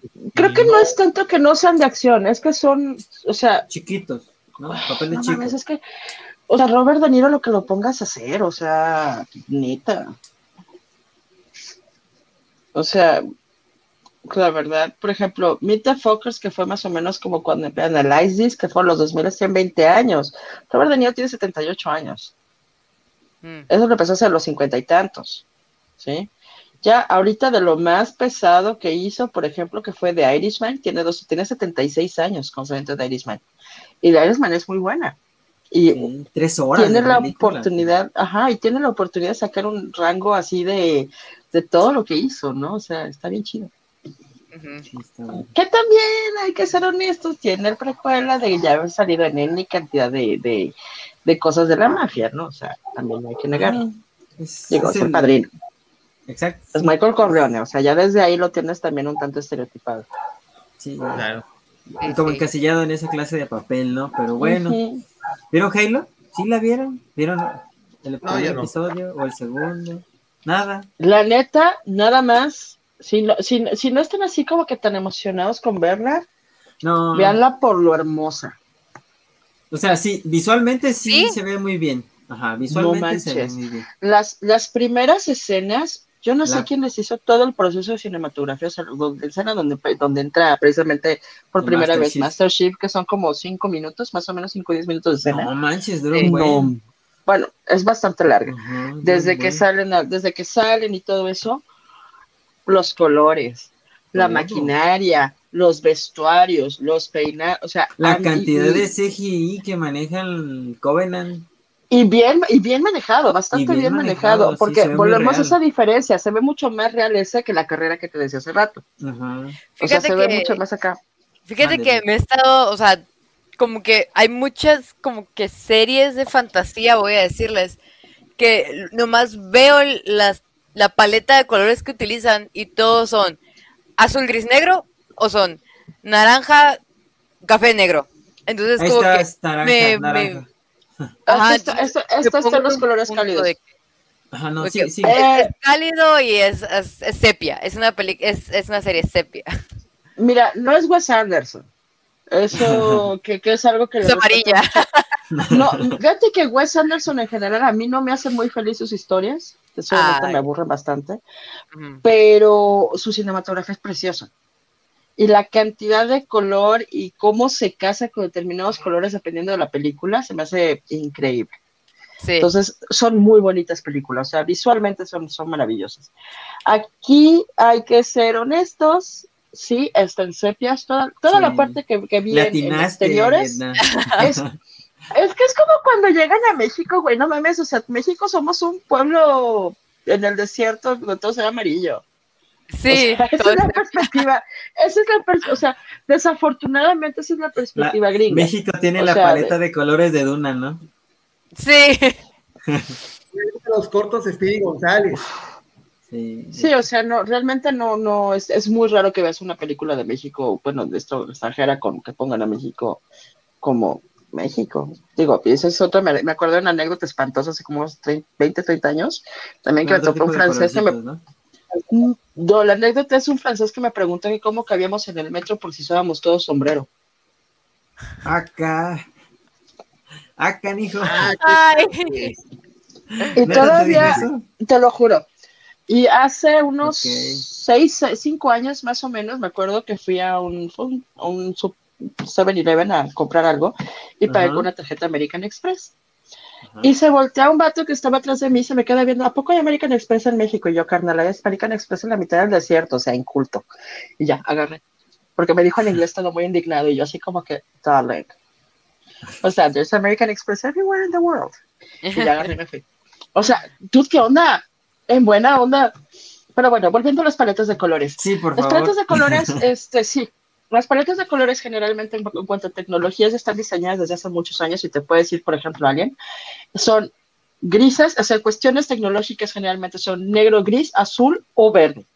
Sí. O sea, y eso lo ves en Tron, lo ves en, en este, digo, acordándome películas viejitas, lo ves en Tron, lo ves en, en, en Alien, lo ves, o sea, es como que el general. ¿Sí? Lo retoman, por ejemplo, entre, ajá, el, de los cines, o sea, son como que, como que esa es la, parte, y las paletas, y las paletas donde resalta mucho la diferencia de, de colores en la misma tonalidad, generalmente es en los, en, los amarillos y sepias. Entonces es como que visualmente pues muy grato. Es más difícil, por ejemplo, hacer una cuestión de selva. Y regresando a una película de este, de no, no es Terminator, es la otra. Ah, no, una, que una que filmar Depredador, gracias. Eh, recordando, por ejemplo, Depredador, Depredador está filmada en verdes, o sea, las películas que están filmadas en selvas generalmente están filmadas en verdes. Y no puedes, y los verdes son muy parecidos, o la gente, si vas a un espacio, no hay como que una diversidad de verdes tan compleja como hay una diversidad de amarillos o naranjas. Si tú mm. vas a un área, este, por ejemplo, en otoño, es asombroso porque ves en el mismo árbol desde un amarillo muy, muy claro de hojas que ya se van a morir hasta hojas muy rojas. Entonces eso permite que puedan tener una mayor, este, puedan, digamos, que sea más bonito para ponerlo en corto. Mm, sí. Entonces, y, da muy bien, perfecto, de que ya no asumimos que una cuestión de amarillos sea una cuestión tecnológica la tecnología generalmente la manejamos y la manejamos incluso físicamente. ¿De qué color son sus computadoras?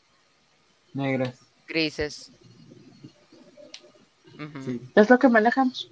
Entonces ya tienes esa, esa idea, ya tienes esa idea en la cabeza, o sea, de que eso es lo que es. Por eso asumimos ya que, que, el verde, por ejemplo, que es algo bueno contra el rojo, que es algo malo, porque ya son, ya, ya son cosas que ya hemos manejado durante muchos años, que no sé qué fue primero el huevo la gallina y no me voy a discutir esa parte, pero que ya tenemos mentalmente de que si es un espacio fuera, es un espacio que por lo tanto puede estar en amarillos y que me va a permitir que se note que hay una luz amarilla o una luz solar contra que si estoy en un espacio cerrado, van a ser luces blancas y van a ser luces que me den una determinada oscuridad porque es más barato mantener limpio algo oscuro que algo blanco. Que por ejemplo en Odisea 2001 se manejan blancos, todo es blanco, todos los espacios blancos. Y, y es como que de las poquísimas películas que recuerdo que tengan esa particularidad. Star Wars, la mayoritariamente, en muchos espacios hay, hay espacios blancos, si mal no me acuerdo, mayoritariamente las partes de la rebelión, pero tú te vas a toda la parte de la estrella de la muerte, todos son negros y lucecitas. Entonces ya como que tenemos esa relación. Hot, por ejemplo, ajá, pero eh, adentro, de Hot, o sea, toda la maquinaria también son grises. O sea, ya tienes como que determinadas este, asunciones hechas que no necesitas volverle a explicar al espectador, porque la gente ya sabe que si es amarillo hay sol y si es uh, y si es oscuro y luces blancas, está dentro de algo muy tecnológico. And that's it. Entonces ya no tienes que hacer toda la parte exponencial, que esa es la parte bonita de Wes Anderson. O sea, Wes Anderson se casa con, una, con unos colores, por ejemplo, la de Hotel Budapest. Esta de los, Hotel Budapest que está en rosas y morados, es güey, qué onda. Y es preciosa. Y está tanto en exteriores como en interiores y maneja una serie de, una, paleta de colores espectacular. Pero pero no te tiene y no te las explica, pero ya sé, pero ya vas con el, también con la preidea de, pues es Wes Anderson, a ver qué la sale ahora. Sin embargo, te vas a cosas como Moonrise Kingdom, y Moonrise Kingdom está todo en sepia, para que se vea que están en el sol. Ok. Pues sí.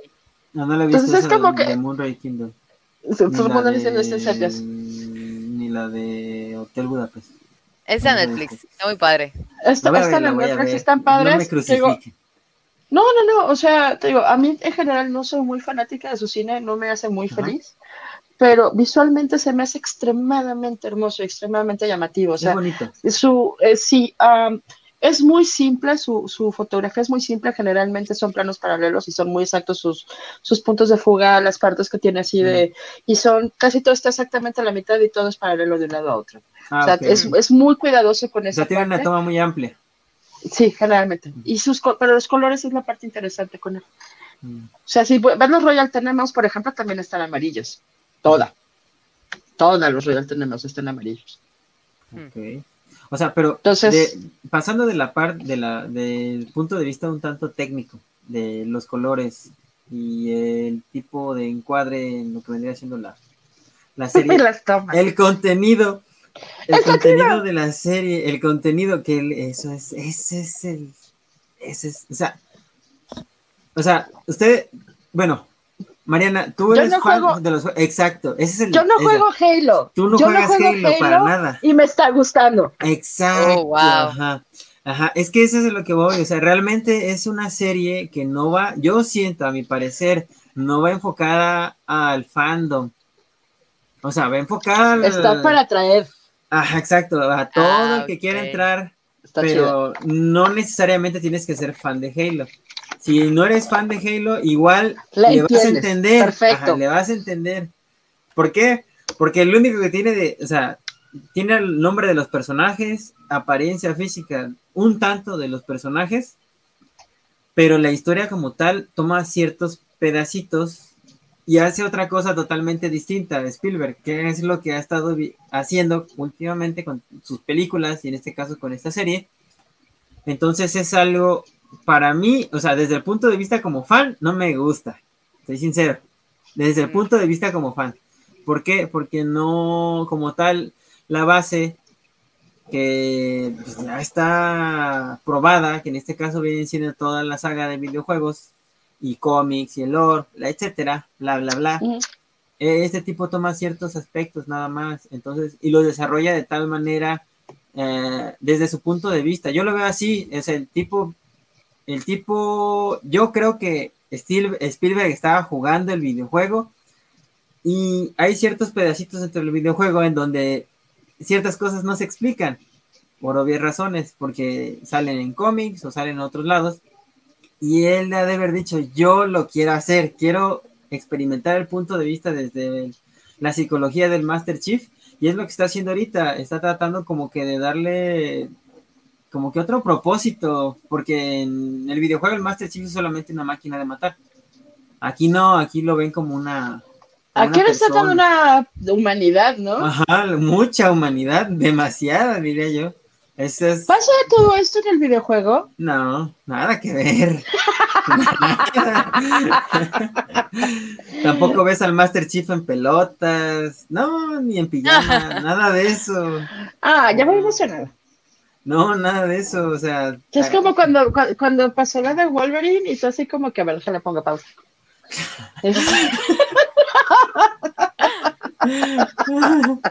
ok, ok. Sí, no, este, a mí me está gustando, o sea, como, como no fan del juego, porque no soy fan de Halo y en general los, los, tengo entendido que es un first person shooter y eso para mí es un está bueno, entonces, está bueno.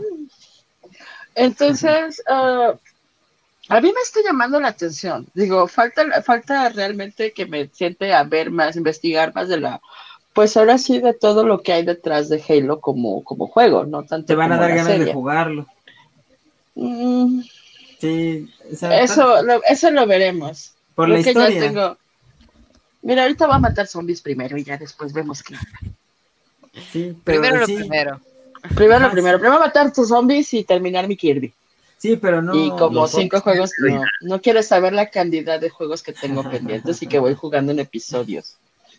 O sea, creo que el último juego que terminé fue el de Avicii y tiene un año que lo acabé. Ah, sí, sí me dijiste, sí, sí me comentaste del de este chavo. Está muy bueno ese juego. Pero bueno, no, véanla, chequenla, o sea, se los recomiendo. Vale la pena. Se los recomiendo, o sea, como desde el punto de vista de, de no fan, se las recomiendo perfectamente. O sea, pero si son fans del videojuego, vean el primer capítulo, si les gusta, échense los que sigue. Si no les gusta el final del primero, ya no sigan. O sea, como fan. Pero como, en este caso, como, como una persona, bueno, no, no, o sea, consejo, si son personas ajenas al lore del videojuego y al videojuego en sí, échense y la van a disfrutar bastante. Está muy grata. Realmente coincido contigo. Creo que está, está, a mí me está gustando. Está grata, está chida está interesante, visualmente está muy interesante. Y la historia se ve un tanto predecible, porque no lo voy a negar. O sea, es como que ya sé qué va a pasar. Pero está entretenida. O sea, es dominguera. Sí, pues es que hay que verlo desde todas las perspectivas posibles. Entonces, si te vas a encasillar en que, ay, es que no siguen el orden del videojuego, es que el Master Chief nunca se quita el casco, es que esto, y si le vas a encontrar peros y peros y peros y peros, pues es como de, pues, desde el principio la lo Exacto, o sea, la verdad es, es, esa es la parte muy negativa a veces de los fandoms, o sea, y porque a veces no, no me relaciono con ellos. O sea, los, muchas veces la parte del fandom es como que, es que yo quiero, y bueno, es más, te voy a poner ejemplo, vieron Avatar, asumo que todo el mundo aquí conoce Avatar de Laster Bender. Sí. Simón. Ok. Vamos a empezar por qué pasó cuando hicieron Corra. Uh. Al fan. Ah, ¡Corra es horrible! Sí, vamos a empezar por correr. Corre es horrible. No debe ser el avatar. No sé qué, no sé cuánto. Y tú así como que, güey, es otra persona. No, obviamente no vas a volver a ver la misma historia. ¿Quieres ver la misma historia? Regrésate. Están dentro del mismo mundo ese siguiente avatar. Le costó cosas muy diferentes. Pues, ajá, vuelve a ver avatar. And that's that. No va a ser para nada la misma persona. Sí. sí, sí, sí. Sigan, sigan, sigan, sigan, sigan. Ah, este, y estamos y hubo gente así que hizo escándalo y medio de que no, es que corre y no sé qué. Dude, es otro avatar, ya. O sea, mantienen el mismo lore, mantienen el mismo mundo, mantienen el mismo estilo de magia, o sea, de mundo mágico, o sea, etc, etc, etc. Pero la gente se ha clavada. Y de ahí nos vamos a, la verdad, una de las cosas más espantosas de este mundo, que es la película de Avatar. Ah, sí, que sí. Y entonces, entonces, para mí la parte de, de, Korra, o sea, siguen siguiendo el mismo lore que había dentro de Avatar de Last Airbender. ¿Sí? Entonces ahí no veía tanto yo escándalo por parte del, fandom de que no, le hiciera tanto de pedo. Entiendo que le hicieran de pedo con la película. Pero una de las quejas de la película era faltó esto, esto, esto, esto y esto y esto otro. Sí, faltó todo esto, pero también estamos hablando que la primera temporada son siete horas, carnal. O sea, ¿tienes planeado sentarte siete horas enfrente de una pantalla para ver una película que sea una representación exacta de todo? No. Aparte de eso, tenía cosas, errores terribles, pero bueno. Ajá, no, no le he visto. No, no, visto. no la veas. no. Es muy, es muy, como fan de Avatar es muy frustrante. El, eh, mi, mi, irritación que tengo con esa película es que vieron el, el excelente material que era Avatar y de repente alguien dijo, oigan, pero ¿qué tal si fuera una película de verdad? Y decidieron hacer la live action pensando que esa iba a ser la representación verdadera y fue, fue una patada de verdad, o sea... ¿Qué no les perdonas, Edna? Así que no les perdonaste. Creo que lo que menos les perdoné es que se requirieran cinco personas para levantar una piedra. así. Así. Y luego todavía así, así la piedra. No manches. ¿Neta? Sí, o sea, tú, tú, o sea, tú ves Avatar y ves, por ejemplo, Toph, que es, es, es el estándar de la cosa más poderosa que hay en este universo, ¿no? Y la morra mueve montañas casi casi. Y, y nomás ves la película y ves cinco personas moviendo una piedra así. Y, no, con el movimiento. Y no es un movimiento. Es ah, son como 15 segundos de preparación. De jaca, güey. O sea, es como si hubieran hecho una jaca para mover una piedra con cinco fulanos y tú así de. No manches. Sí, es horrible. Es horrible. Oigan. Tú, Miguel, que no les perdonaste. Wow, pues mira, eh, yo soy un fan de Avatar, de principio a fin. Corra no me pareció tan mala como la pusieron. De hecho, yo no comparto al fandom en cuanto a Corra se refiere. Corra es una cosa muy, muy padre y es una, una evolución propia, precisamente porque a eso va. ¿sí? Ang ya pasó, o sea, el tiempo de Ang ya estuvo. Y quien se quedó con la idea de que Ang podría durar de manera eterna, pues Corra te está explicando que no. Básicamente, la muchacha se vuelve a matar casi, casi adulta, ¿sí? A diferencia de, este muchacho que tuvo que aprender, no nada más hacer una avatar, sino hacer una persona. Ella también lo tuvo que hacer, pero a ella fue una cosa un tantito más... bueno, pero... Pero, pero, a, ver, sí, también. Lo que yo no perdono de la película es que M. Night ya no haya sabido utilizar lo que es Avatar como tal. Eso es lo que yo no perdono. Yo no perdono al director. El director, a mí, mm, no me agrada mucho la, la, serie de películas que hace él. Entonces, ¿A, mí me, a mí me molestó, como fan de, de, Avatar, me molestó que el último maestro del aire no tuviera este, un respeto como en cierta manera Corra lo hizo con, con la leyenda de Ang. Se me hizo equivocado el hecho de que él haya tomado la dirección de esa película. Que le hayan dejado tomar la dirección de esa película. Voy, exactamente. Sí, ahorita hay una serie de historietas de Avatar. Y la historieta está tomando a Kyoshi. ¿sí? ah, los, los, dos libros. Así es, como uno de los personajes. Ya sabes que Kyoshi es uno de los personajes fuertes dentro, fuertes dentro de la historia de, de Ang. Entonces, que tomen la historia de Kyoshi este, como una precuela al último maestro del aire en la historieta es una cosa magnífica. ¿Sí?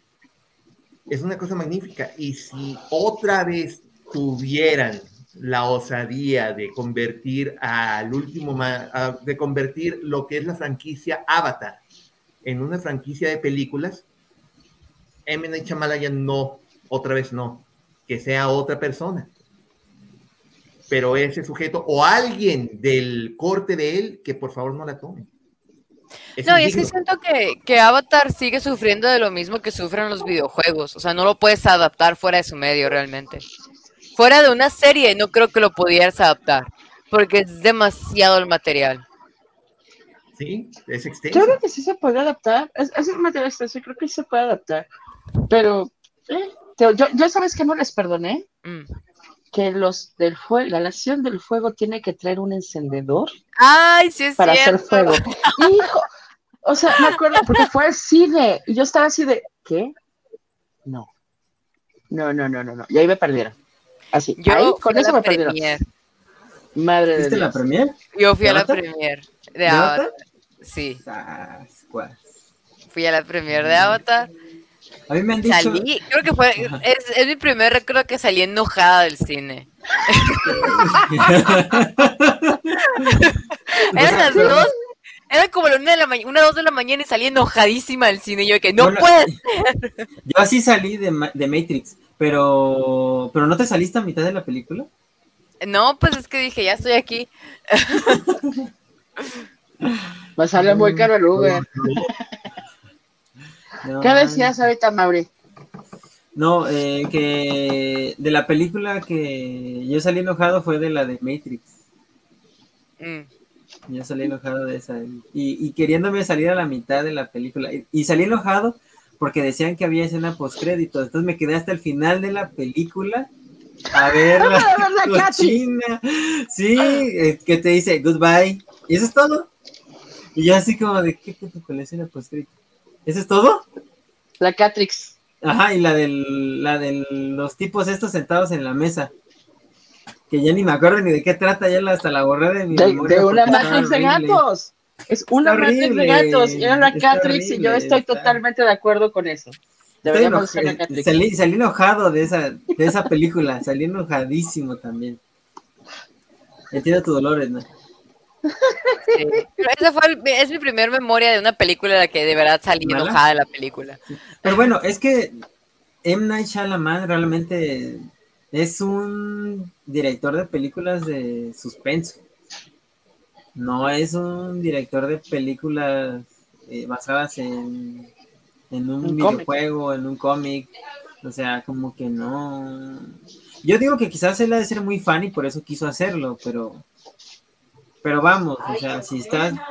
Si ya tienes o sea, tienes experiencia haciendo películas y sabes que tu estilo no va de acorde con el del cómic, pues simplemente pues no lo haces.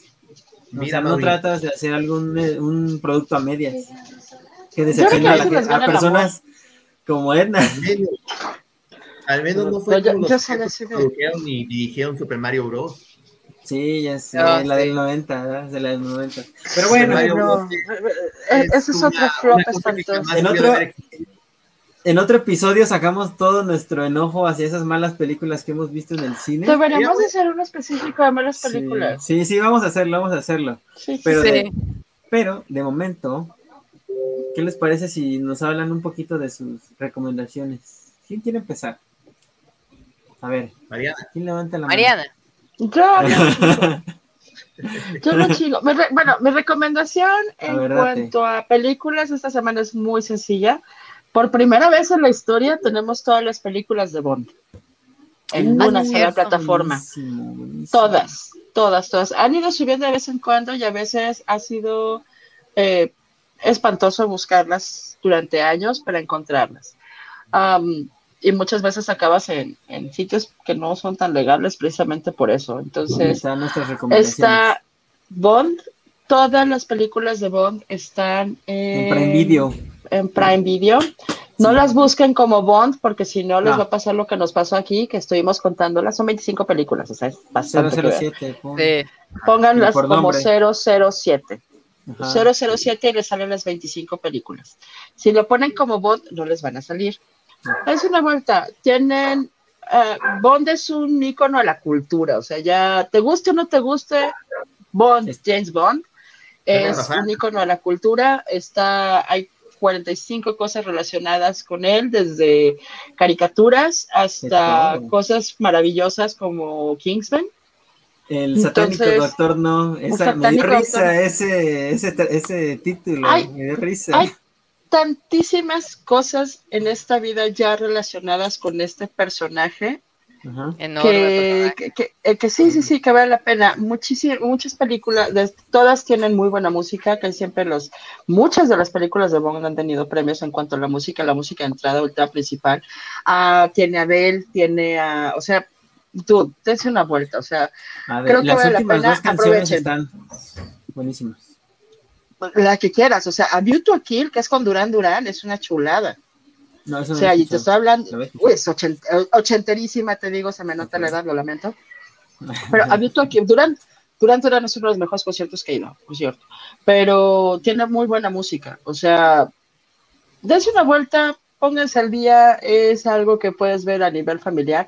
Ni se metan en cuestiones de feminismo, ni se metan en cuestiones de chauvinismo, ni nada, ni, ni de realidades. Pontes para llegar, sentarte, apagar el cerebro y disfrutar un viaje de cosas raras que vas a ver. Sí, cómo se sale del traje, o sea, literal sale de la alberca, se quita el traje de buzo y sale con un traje planchado y peinado y recién rasurado el desgraciado. Entonces, disfruta. Tú las abroceaste eh, en, las, en las últimas, me imagino. Las últimas, fíjate que yo no soy tan fan de Bond. Eh, el fan de Bond aquí es mi esposo. Y literalmente cuando salió el letrero estuvo contando los días. Ayer a las, el, salió en el 8, o sea, ayer, el viernes. A las 12 de la noche estaba, o sea, a las 12 de la noche de jueves a viernes, lo primero que hizo fue checar que estuvieran todas. Y por eso, y me dice, es que nada más están 16. No, no, están 16 porque dicen 16 Bond si las quieren encontrar. O sea, hoy me dicen, no, ya encontré, las tienes que buscar por 007 y ahí sí te salen las 25. por eso el tip. Porque él ya empezó con el maratón desde ayer. O sea, él ya está en pleno maratón porque son películas que le gustan mucho, es de, de sus películas favoritas. Entonces, así ya, ya está planeando, mañana creo que es lo único que va a hacer, sentarse con palomitas a ver James Bond todo el día y con pizza y chela. Ese es como que el plan para, mañana, para él. Sí, sí, sí, y está chido, o sea, porque es algo que disfruta mucho. Yo no soy tan fan, este, por muchas cosas, pero sí he ido a ver muchas y sí, sí las conozco principalmente, porque sí, es que, al cine, vamos. Pues, o sea, sirven para lo que es, ¿no? Entretenerte.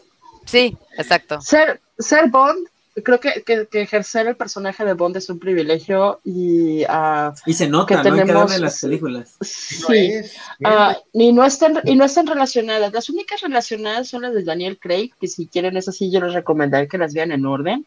De ahí en más si quieren empezar con Sean Connery y después pasarse a, Timothy Dalton. Timothy Dalton go for it nadie se los impide no hay absolutamente nada que los limite. Cada una de las películas de Bond de todos a excepción de estas últimas están eh, eh, cerradas en su propia película. No necesitan ver y saber absolutamente nada más.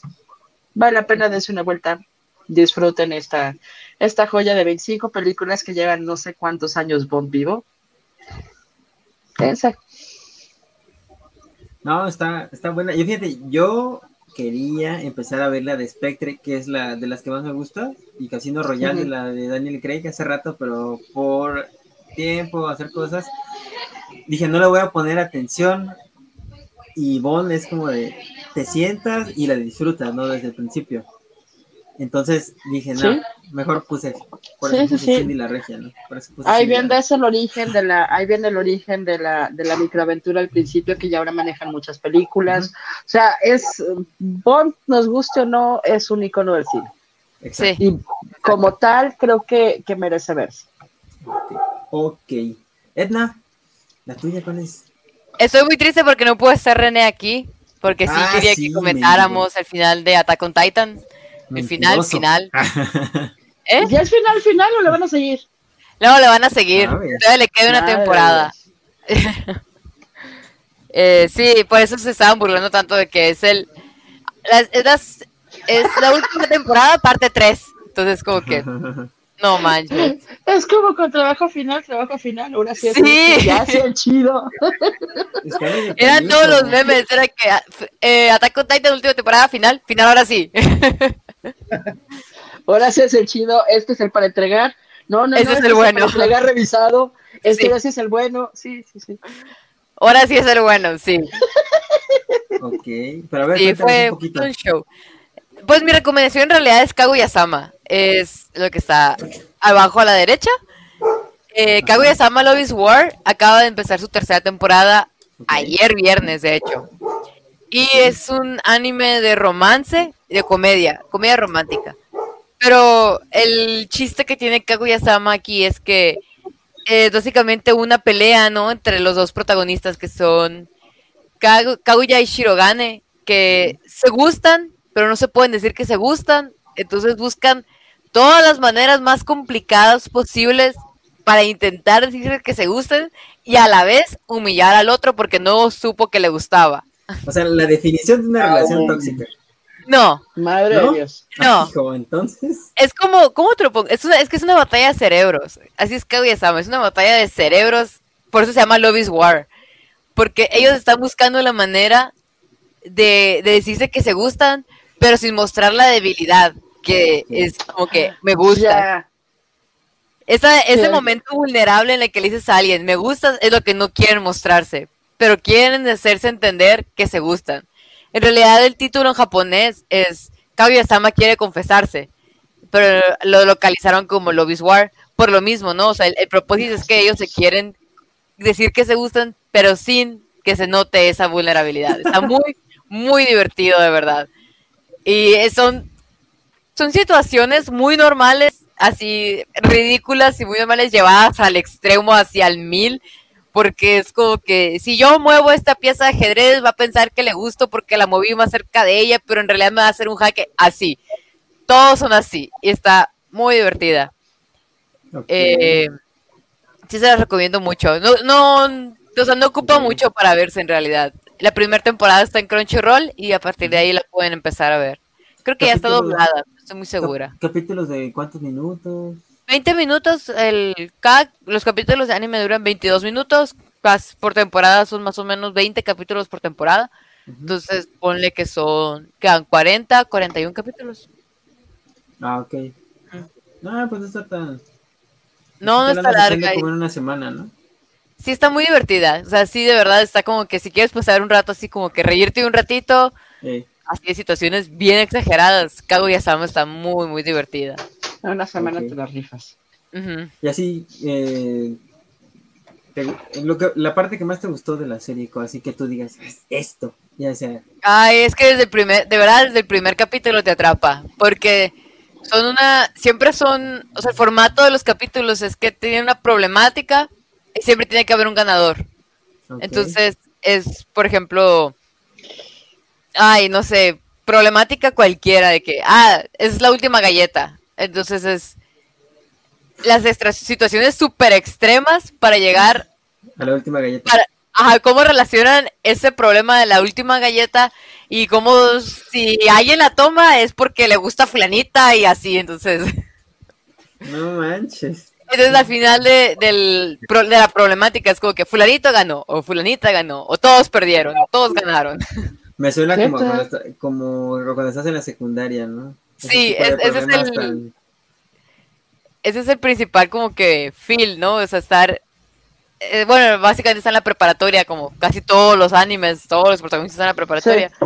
Eh, y es, eso, ¿no? O sea, ¿cómo, ¿cómo le dices a alguien que te gusta, pero sin decirle que le gustas?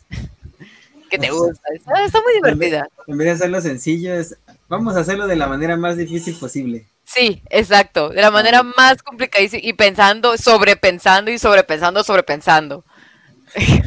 O sea, la ansiedad a un nivel. Sí, la ansiedad preparatoriana, espantosa. Sí, es una Es que si le gusta, si no me gusta, es que si le digo y si me trata feo, entonces, ¿cómo le digo? Oye, baby, pregúntale si le gusto. No, ¿sabes qué? Mejor no le pregunto. O sea, no, gracias. no, bye. No, no, no, no. Está, Está muy situaciones así. De verdad, pude situaciones así. Y, si vamos por, y si el maestro me pidió ir por los exámenes al salón, pero si vamos juntos, va a pensar que vamos a hacer algo más y, ay, no, está muy divertido. ok, sí, la quiero ver. Se, nota que es un dramón. Es un dramón. Muchas veces es, dicen que la comparación que hacen es como si fuera Dead Note, de ese tipo de peleas mentales, pero que se quieren nomás decir que se gustan. Está muy divertida. Ok, ok. Suena muy, muy buena. ¿Dónde está? Está en Crunchyroll. Lo pueden ver ahí. Desde el primer capítulo te puedo decir. El final de la segunda temporada fue uno de mis favoritos, pero desde el primer capítulo te atrapa. O sea, ya te empiezas a reír desde ahí. Ok, altamente recomendable. Risas, drama. Sí, sí, la voy a ver. Y, romance. Y romance. Uh. No más que no sea drama, por favor, no dramas. No, no, es drama, es pura comedia. Es, puro romcom. Puro romcom. ok, va, va, perfecto, para estar ahí. Y Mike, adelante. Wow, tengo. Ahora que estoy de vacaciones, las recomendaciones que ponen las muchachas son cosas que voy a empezar a ver. Sí, es, que sí se antoja. Es que sí, sí se antoja. Bond para empezar es, una cosa fabulosa, aun cuando yo no soy gran fan de Bond, porque en realidad no lo soy. Pero sí he visto las películas, sé lo importante y sé lo cultural que son las películas del 007, la esencia para matar y toda la cosa, y vale mucho la pena. En cuanto al otro, créeme que lo voy a buscar ahorita, Edna. Las recomendaciones que tengo. Ah, perdón, perdón, antes de que continúes, Mike. Una pregunta, Edna. ¿Esta la puedes ver con sin suscripción o tiene que ser a fuerza con suscripción? O sea, ya es que sin suscripción la puedes ver con anuncios algunas. Creo que las primeras temporadas sí están sin suscripción. Ah, ok. Se me hace que la primera o la primera temporada debe estar sin suscripción. Ah, ok. Porque ya es medio viejona. Ah, ok. Va, va. Entonces, para que lo chequen. Ahora sí, Mike, adelante, perdón. Ok, entonces hay tres recomendaciones que una de hecho está ahorita ahí en lo que están viendo, que es la Iliada de Homero. Eh, es recomendación del libro que si básicamente es mitología a, a, lo, a lo bravo. Las historias de Homero, las novelas que, que, él escribe, que son esta y la Odisea, forman parte de lo que es el ciclo de la guerra de Troya. Entonces, es literatura clásica con nombres increíblemente difíciles de pronunciar, situaciones de dioses, hombres, conflictos, que si a ustedes les gusta la literatura clásica, lo que se tiene que ver, eso sí tiene un montón de drama, tiene un montón de drama, pero en realidad es una cosa muy bárbara. Eh, al día de ayer eh, vimos aquí en la casa una película que se llama Granizo, ¿sí? Una película argentina que es una comedia tan, tan padre, la pueden encontrar en Netflix, en la cual eh, un sujeto que es un meteorólogo de los importantes del país y que jamás se ha equivocado, pues se equivoca cierto día y eso provoca un caos tan terrible dentro de su vida personal y profesional que tiene que irse de Buenos Aires para este, volverse a encontrar a él mismo. Y le suceden un chorro de situaciones que lo hacen reflexionar y que, y que a ti también, fuera, fuera de la comedia al estilo argentino que tiene esta película, tiene un mensaje de, vato, detente, reevalúa lo que estás haciendo en tu vida y vuelve otra vez. Entonces, es una película que, que vale mucho la pena verla y no tiene mucho que la subieron a Netflix, me parece. Entonces, Granizo, Granizo me parece que cómo se llama. Si no, luego les decimos cómo se llama realmente. Y, ah, no, este las vamos a estar subiendo. Esta semana sí las vamos a estar subiendo a las stories de Instagram. Y la tercera recomendación es en historietas. Si ustedes siguieron la de la semana pasada, que fue de Immortal X-Men, esta semana se estrenó X-Men Red, donde las situaciones de lo actual de X-Men se ven en el planeta rojo, se ven en Marte.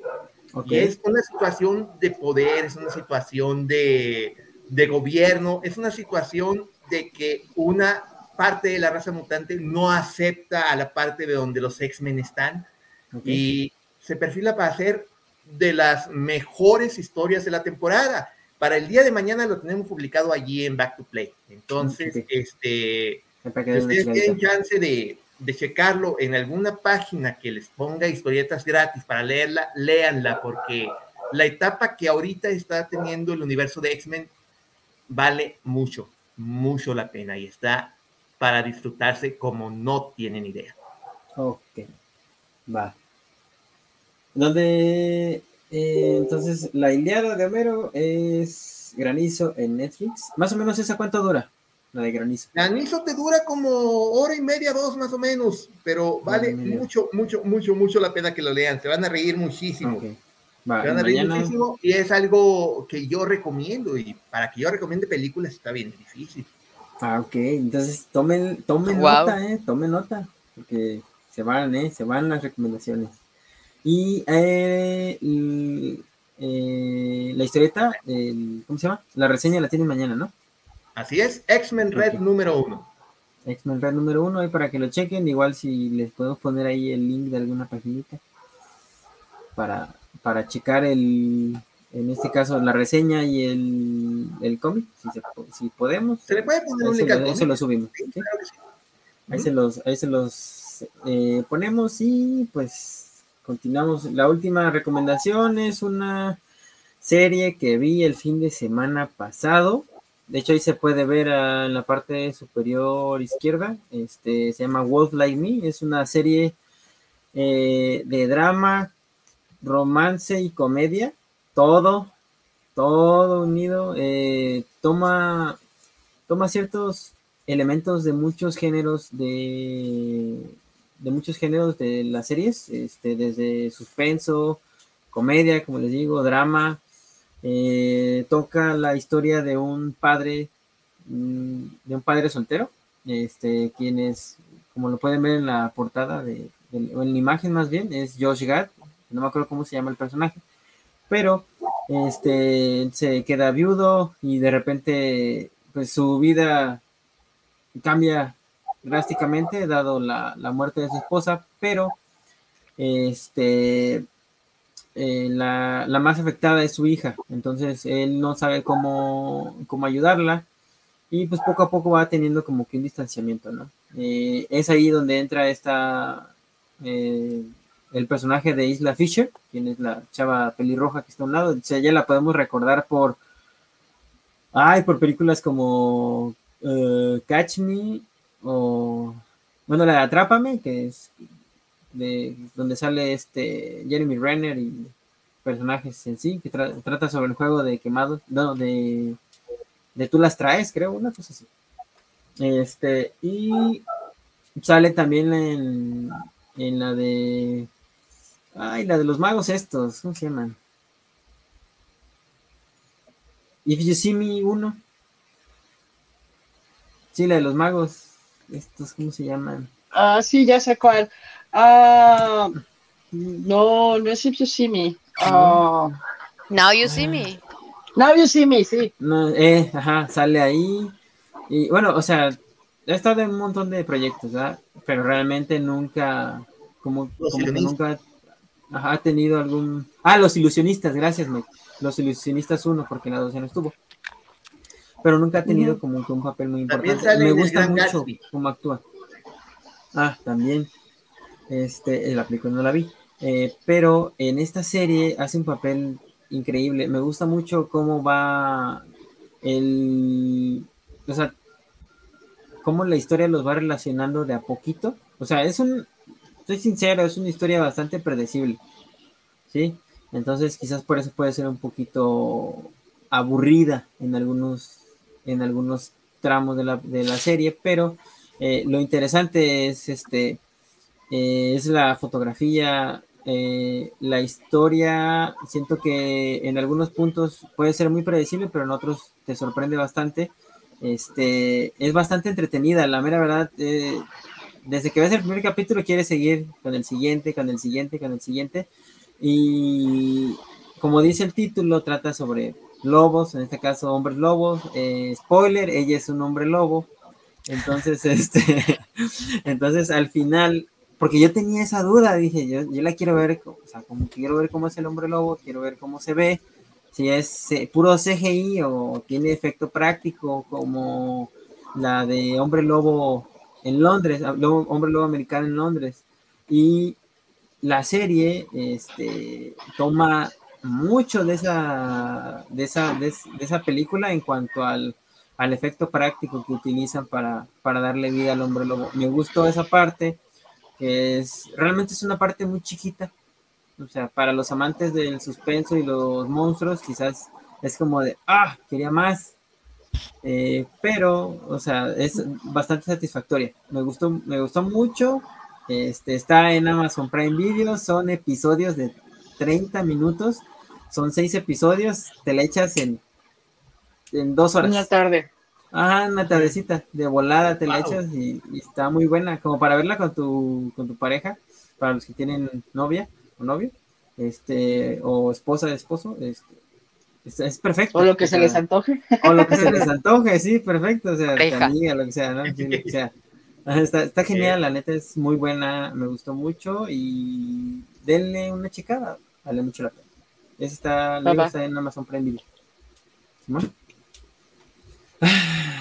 Pues yo creo que de momento, de momento, es todo. Ya son ya está, dos horas de puro. Nos alargamos de pura charla. Sí, nos alargamos de pura. Un día me voy a sacar el chal, así las agujas y directamente. Ah, genial, ¿eh? sí. Pero estaría perfecto hacer ese, ese episodio de películas malas. ¿Qué les parece? Si, que es el próximo. Me gusta. ¿Me ¿Me gusta? Sí. sí. No viene nada nuevo que yo sepa, entonces sí, mm. sí. Hagan su lista. ¿Qué tanto? Podemos hacer una lista de todos odiamos a Avatar y por qué todos odiamos a Avatar. Uy, no. le, voy a, voy a ver para subirme al tren del mame. Sí, no, es, que es, es una hora que no vas a recuperar tu vida, Mauri, ¿estás seguro? He visto. Ya, es más Mira, creo que la única manera de soportar es un shot cada que veas algo que te encabrone, güey. Sí. Chale, y no vomites. no, chale. Cada que veas algo horrible. No, te quedas sus botellas, yo creo. No manches. ¿Está tan fea? Sí. ¿De plano? Pocas, pocas veces en general yo creo que es muy obvio que lo que veo trato de buscarle algo positivo. Ok. Y, y realmente no encontré que, güey. ¿Tanto así? ¿No tiene nada? Así, no, no recuerdo absolutamente. Lo único bonito que puedo recordar es el tatuaje de la flecha del, chavo de Avatar. Creo que sería lo único bonito. Está, es diferente, o sea, es bastante diferente. Pero este, pero sería lo único, la filigrana que hacen de tatuaje ahí sería lo único que, que podría yo, sí, que se ve bonito, el tatuaje de filigrana. But that's Y te lo di, y, eso porque soy súper fan de los tatuajes. Esa, es básicamente mi colección actual. Entonces, sí, no. No, no, no, no es algo, no, no, no, pues no. Bueno, pues con esa mala película y con esa, con esa mala recomendación nos despedimos. Cuídense mucho. Recuerden que nos pueden seguir en Back to Play, arroba Back to Play MX, en Twitter, Instagram, en Facebook, estamos en YouTube, estamos en un montón de lugares. ¿Sí? Síganos, estamos, eh, el Linktree está ahí en la página de Twitter, ahí están todos los links hacia todos los, este, todas las redes sociales que manejamos. ¿Vale? Cuídense mucho y muchas gracias por estar aquí estas dos horas. Eh, espero que se les hayan pasado muy bien. Cuídense mucho, amigos. Nos vemos en la próxima. Bye, bye. Nos vemos. Díganme Heraldo X en Twitter. Les conviene. Ah, Simón. También.